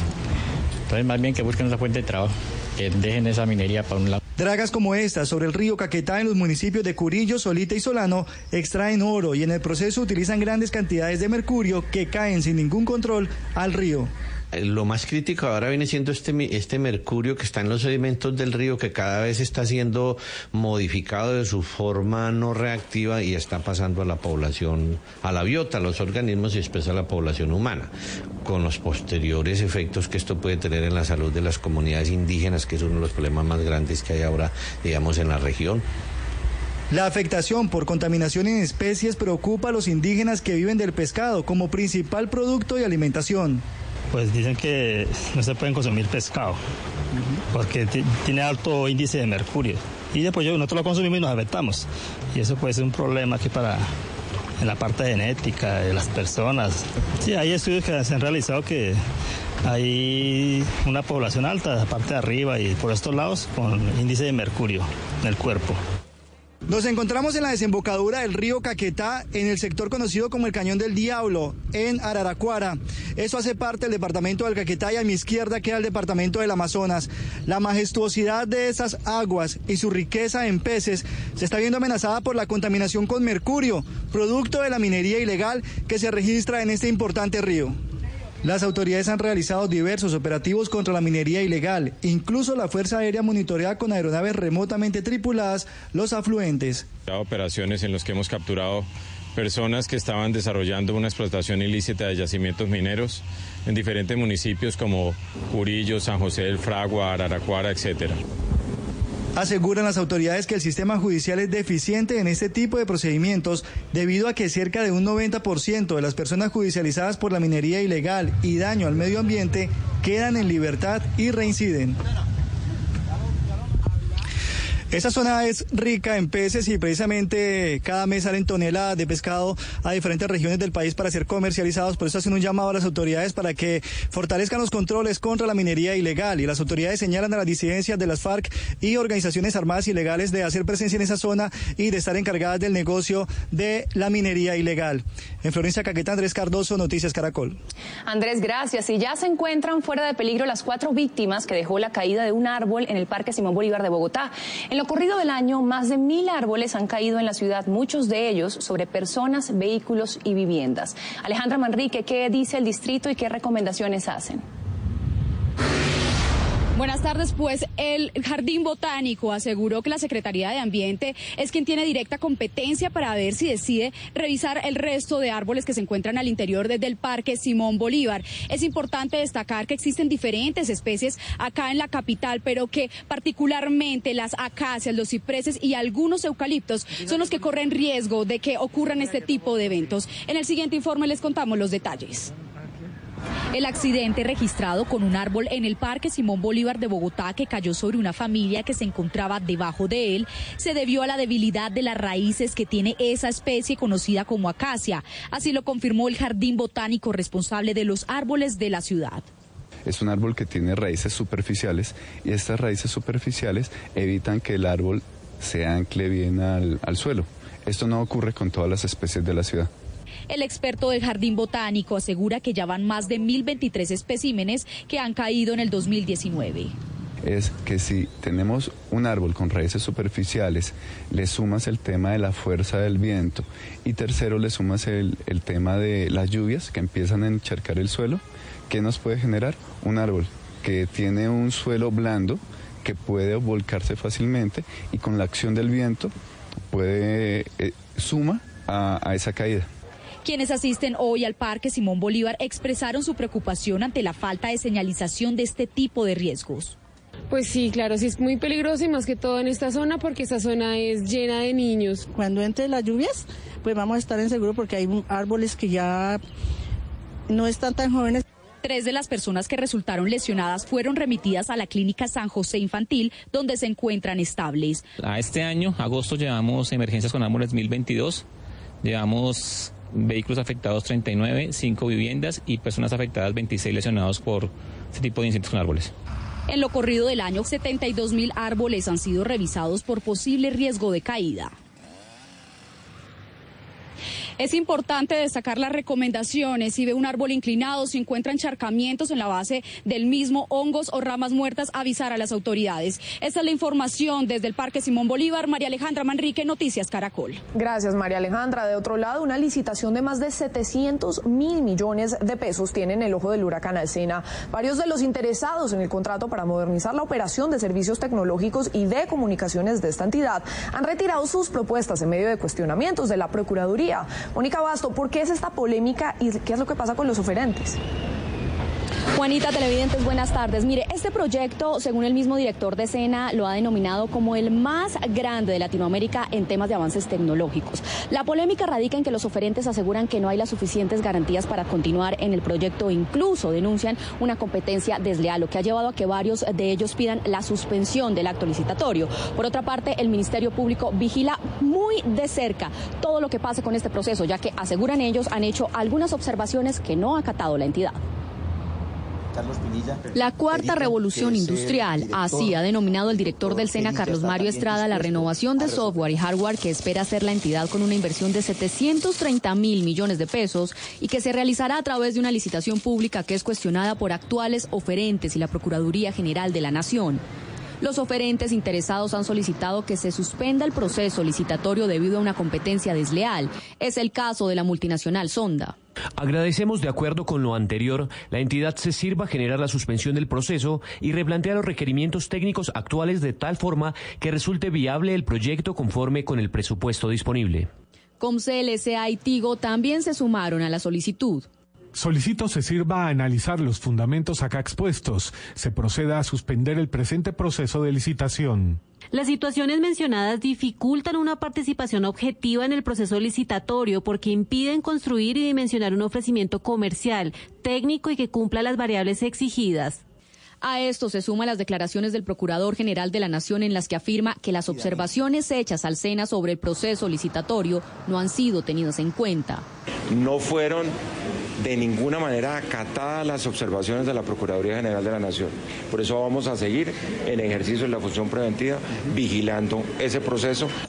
Sin embargo, el director del SENA dice que no hay favorecimientos con relación a los interesados en el proyecto. Pero yo no voy a negociar con ninguna firma, porque por ahí he escuchado, he escuchado y han habido comentarios que hay favorecimientos. Hombre, yo cómo voy a hacer, a, hablar, a hacer favorecimientos a quién, si yo voy a trabajar es con un integrador. Ese integrador es el que este fin de semana debe estar negociando con todas las firmas de tecnología del mundo. Con relación a estos supuestos favorecimientos, la Universidad Nacional, encargada de estructurar todo el modelo tecnológico a través de este documento, destacó. Los documentos elaborados por la Universidad Nacional son garantes de los principios generales de la contratación pública. Las reglas contenidas en los pliegos contractuales consultan la transparencia, la libre concurrencia y participación de todos los jugadores del mercado. En el mismo documento, la universidad muestra cómo el único fabricante que cubre todos los aspectos es la gigante asiática Huawei, tema que preocupa a los demás oferentes. El próximo miércoles 21 de agosto se acaba el plazo para las modificaciones del pliego que deberán presentar los proponentes al SENA. Los director, o el director mejor de la entidad hasta el momento no se ha pronunciado sobre si acatará la solicitud de los oferentes de suspender el acto licitatorio. Los mayores beneficiarios con este ambicioso proyecto serían 40 mil funcionarios y 7 millones de estudiantes. Información desde el norte de Bogotá, Mónica Basto Guzmán, Noticias Caracol.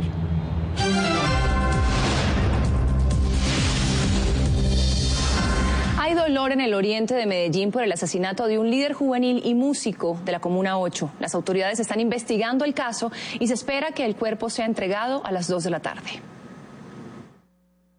Anderson Pino era un gestor cultural quien hacía parte del grupo musical Código 8 y tocaba la chirimía. Enseñaba a los jóvenes a tocar la percusión y realizaba actividades culturales. Un niño muy alegre, un niño muy, un niño y joven, muy lleno de vida, eh, por ejemplo, eh, en parte personal, para mí era una persona muy carismática. El joven de 24 años era conocido por los habitantes de la Comuna 8 por su entrega hacia la labor social con la comunidad. Siempre estuvo ahí apoyándonos para las recreaciones con los niños, para gestiones sociales, carnavales. Él siempre estaba ahí como metido en todos los temas culturales. El cuerpo sin vida de Anderson fue hallado esta madrugada del domingo por un ciudadano en una calle del barrio La Sierra, en el oriente de Medellín, y presentaba varias heridas con arma blanca. No tenemos... Eh, aún eh, antecedentes de la persona, no tenemos igualmente eh, determinado que se tratara una confrontación de, de, estos grupos criminales que delinquen en, en esa comuna. Según las primeras investigaciones, el joven no tenía amenazas en su contra. A las 3 de la tarde, en la acción comunal del barrio La Sierra, el grupo le realizará un homenaje.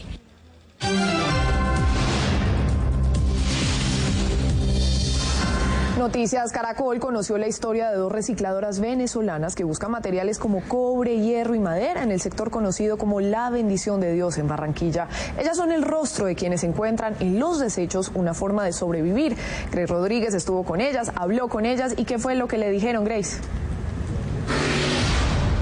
Juanita, televidentes, buenas tardes. Quiero mostrarles que este es el lote al que diariamente llegan decenas de familias y personas, tanto venezolanas como colombianas, para buscar entre los desechos qué materiales pueden reciclar para luego venderlos. Nos contaban estas recicladoras que ellos permanecer aquí, pues para ellas es como una lotería. Hay días buenos, pero precisamente hoy no ha sido un día de esos y no han contado con tanta suerte. Por ello, ellos mismos construyeron esta especie de cambuche y allí, bajo la sombra, esperan con fe que lleguen mayores camiones para poder recolectar más material.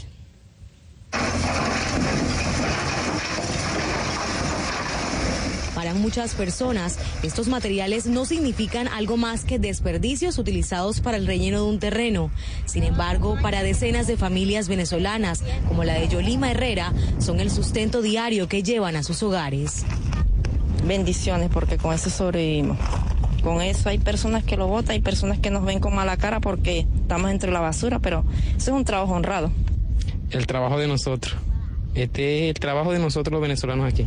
Desde tempranas horas del día llegan a este lote ubicado cerca a la avenida del río. Esperan la llegada del primer camión y con ganchos en mano se alistan para atrapar lo que ellos definen como tesoros. Los ganchos, esos ganchos es cuando el camión va a botar la, los escombros, el que enganche con esos ganchos es de él. Al finalizar la jornada emprenden su camino hasta el centro de la ciudad. Allí en un sector conocido como Barranquillita venden el cobre, hierro, la madera y otros materiales que recolectan. Un día bueno sale aquí como bueno, bueno. Para ustedes no es nada, como 30 pesos, 40. Bueno, bueno. Y así medio ahí, 15, 18, 20. Hay veces así como llegamos nos vamos, hay veces nos vamos con los poquitos para medio comer y así sucesivamente somos varios los que estamos aquí, la mayoría somos venezolanos.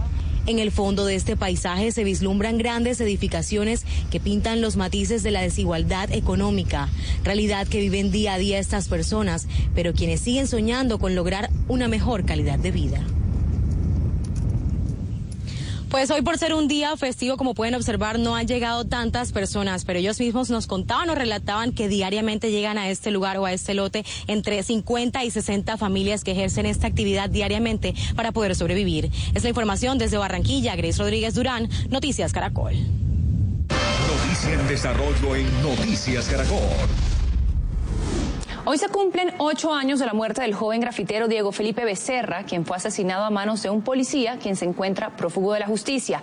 Por el caso van cuatro condenas y tres uniformados han sido destituidos. Su familia le rindió homenaje con una ceremonia religiosa. Han sido ocho años de dolor, nostalgia y una incansable lucha jurídica para los familiares del joven Diego Felipe Becerra, quien tenía 16 años cuando fue asesinado en cercanías a este puente de la avenida Boyacá con calle 116. A través de una celebración religiosa, sus familiares le rindieron un homenaje. Realmente el perder un hijo nunca se, uno nunca se repone cuando iniciaron las investigaciones, las autoridades indicaron que Diego Felipe había participado en un robo, razón por la que le habían disparado. Sin embargo, los amigos de Diego Felipe testificaron que fueron perseguidos por uniformados cuando estaban pintando grafitis y uno de ellos le disparó al joven grafitero por la espalda, versión que fue confirmada tras el dictamen de medicina legal.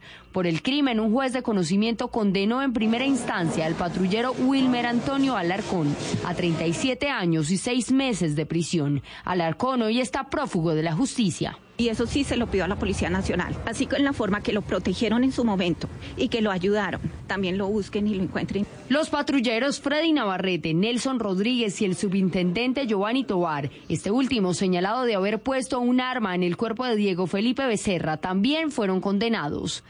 Además, han sido procesados tres civiles por falso testimonio y diez policías terminaron vinculados por la alteración de la escena del crimen. Estamos en una apelación, el tribunal resuelve, también se le dijo que por favor entraran a resolver lo antes posible porque están prescribiendo los delitos. En enero del 2018, la Procuraduría destituyó e inhabilitó por 12 años al coronel Nelson de Jesús Arevalo Rodríguez, entonces comandante de la policía de Suba, y al teniente Rosenberg Madrid Orozco, ambos señalados de haber obstaculizado las investigaciones y permitir la alteración de la escena del crimen. Un gran susto se registró en el aeropuerto de La Macarena, en el Meta. Un avión de la empresa Zarpa se salió de la pista cuando aterrizaba. La aeronave que cubría la ruta Bogotá-La Macarena llevaba 29 pasajeros, de los cuales 7 eran extranjeros, 19 colombianos y 3 menores de edad. Tanto pasajeros como tripulantes resultaron ilesos del incidente que ocurrió hacia las 8 de la mañana. Según las autoridades, al parecer, el piso mojado generó la emergencia. En la vía Tumaco-Nariño, las autoridades incautaron una tonelada de explosivos y 200 minas antipersona. Según la Policía Nacional, los artefactos pertenecían a la banda delincuencial conocida como los contadores. Al parecer, los explosivos iban a ser utilizados para atentar contra la fuerza pública. Estos artefactos estaban enterrados entre la maleza y fueron destruidos de manera controlada.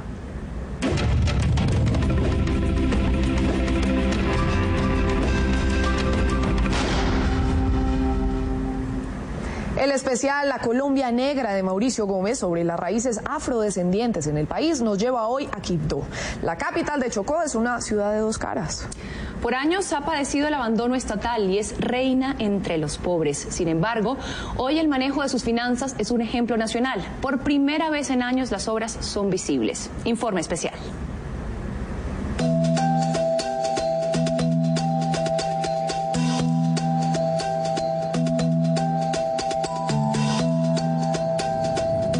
Chocó ha sido el departamento históricamente más pobre del país.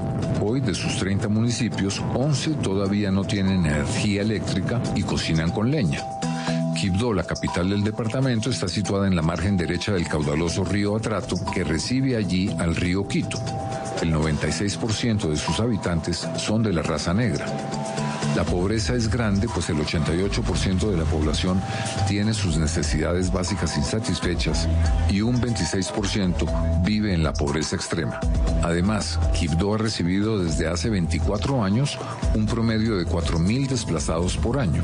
Hay desplazamiento que, que poco se ha dado a conocer que, es el intraurbano aquí en la cabecera municipal de Quibdó, igual como en Ismina también está ocurriendo los desplazamientos intraurbanos. ¿Y por qué hay estos desplazamientos? Porque em, se han creado las bacrines y bandas barriales que entonces crean la frontera invisible donde los, los de un barrio no pueden pasar a otro. A pesar de múltiples dificultades, Quibdó está cambiando su cara. La ampliación y renovación del aeropuerto del Caraño costó 182 mil millones de pesos, con lo que dobló su capacidad para poder atender 700 mil pasajeros al año. Entre la catedral y el mercado se inauguró hace más de un mes un malecón que costó 13 mil millones de pesos y logró transformar esta zona del centro que estaba dominada por los bares y los frecuentes atracos.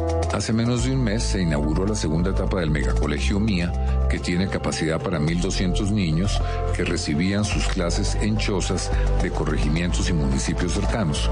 Y está próximo a inaugurarse otro megacolegio con 2.400 cupos en tres turnos. Este es.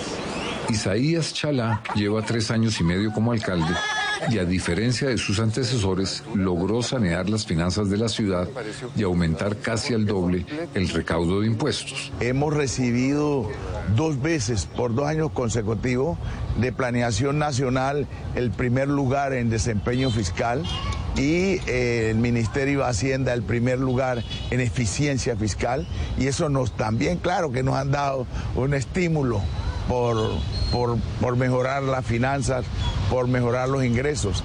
Y como usted sabe, la eficiencia fiscal es que con menos recursos hemos hecho más. Parte del atraso de Quibdó radica en el bajo cubrimiento de alcantarillado y acueducto. Luego de 40 años sin hacer obras de alcantarillado significativas, el cubrimiento es de tan solo del 19%. Desde febrero del año pasado, con la ayuda de 25 mil millones de dólares provenientes del Fondo Todos Somos Pacífico, las obras de alcantarillado se reiniciaron en el centro y en algunos de los barrios más pobres. Se aspira a llegar al 50% de cubrimiento en el año 2022. La red de acueducto también es defectuosa y solo llega al 45% de la población, pues en Quibdó, una de las regiones con la más alta pluviosidad del mundo, por tradición, se recoge el agua lluvia en los tanques de los techos para no pagar la factura a fin de mes. Llegaron y metieron tubería y pusieron contadores y eso, mejor dicho, le llevan a uno de los tubos hasta la casa, hasta la cocina, por todos lados y el agua nunca llega. Allá llega el agua cuando llueve porque muy poco la mandan. Desde que nací vivo allá y nunca he visto el acueducto, solamente en la calle principal. Para mejorar esa situación se están ampliando las plantas de tratamiento. Hoy se suministran 125 litros de agua por segundo y con la ampliación en enero próximo se darán más del doble, 300 litros por segundo, por lo que habrá suministro de agua más frecuentemente.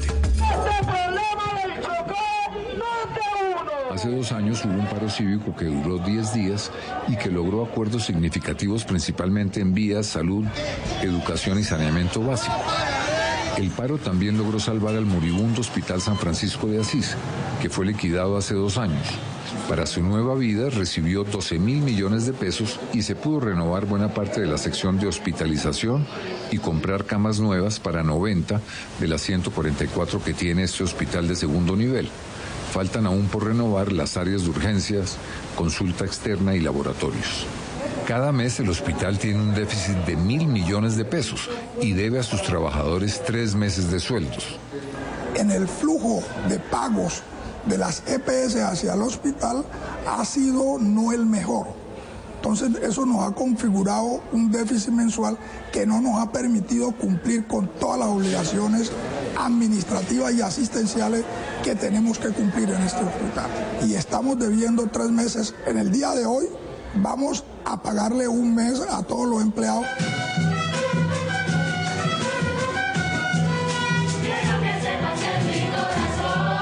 Con su desbordante entusiasmo, Constantino Herrera Levis dirige la Orquesta Juvenil Batuta de Quibdó, que empezó en el 2001. ¿Por qué no tienen un escenario? Bueno, eh, en la ciudad de Quibdó no contamos con escenarios, eh, digamos, musicales ni artísticos. ¿Cuántos niños hay en Batuta y cuántos podrían tener?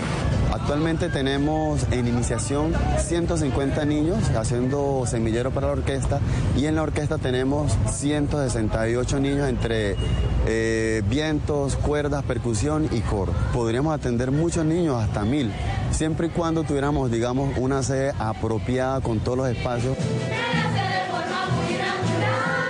La Orquesta Juvenil de Batuta ensaya en un estrecho local de un segundo piso en el centro de la ciudad. La temperatura llega a los 40 grados. El único ventilador no logra bajarle al fervor con el que estos niños interpretan la música. Lo mínimo que merecen es un lugar mejor para ensayar los ritmos que motivan su pasión por la música.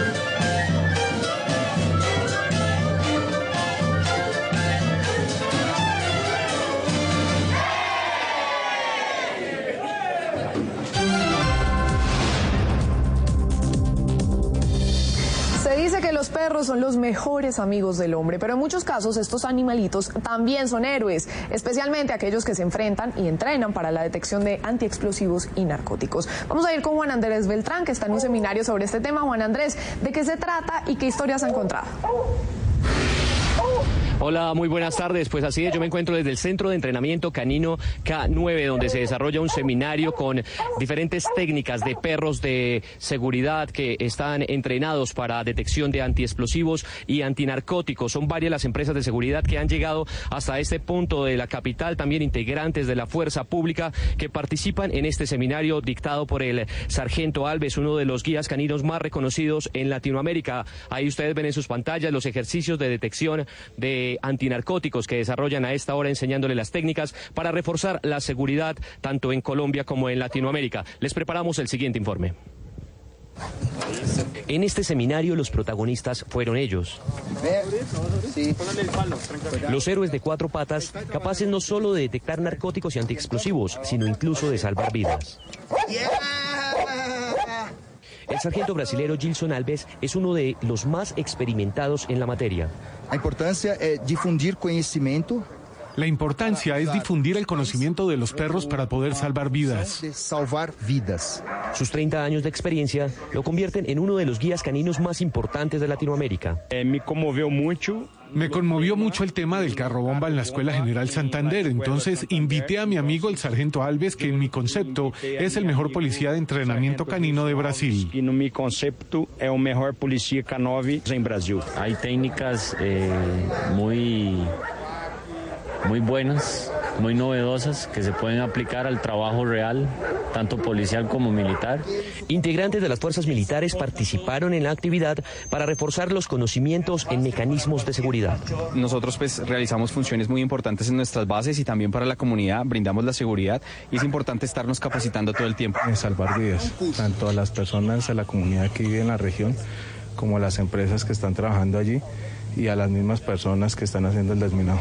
Las técnicas impartidas en el seminario buscan fortalecer las capacidades de prevención de tragedias en Latinoamérica. Ahí ustedes están viendo en sus pantallas cómo se desarrolla este ejercicio de detección. Ahora tienen un perro que está haciendo detección antiexplosivos. Ahí logra detectar. Y este seminario con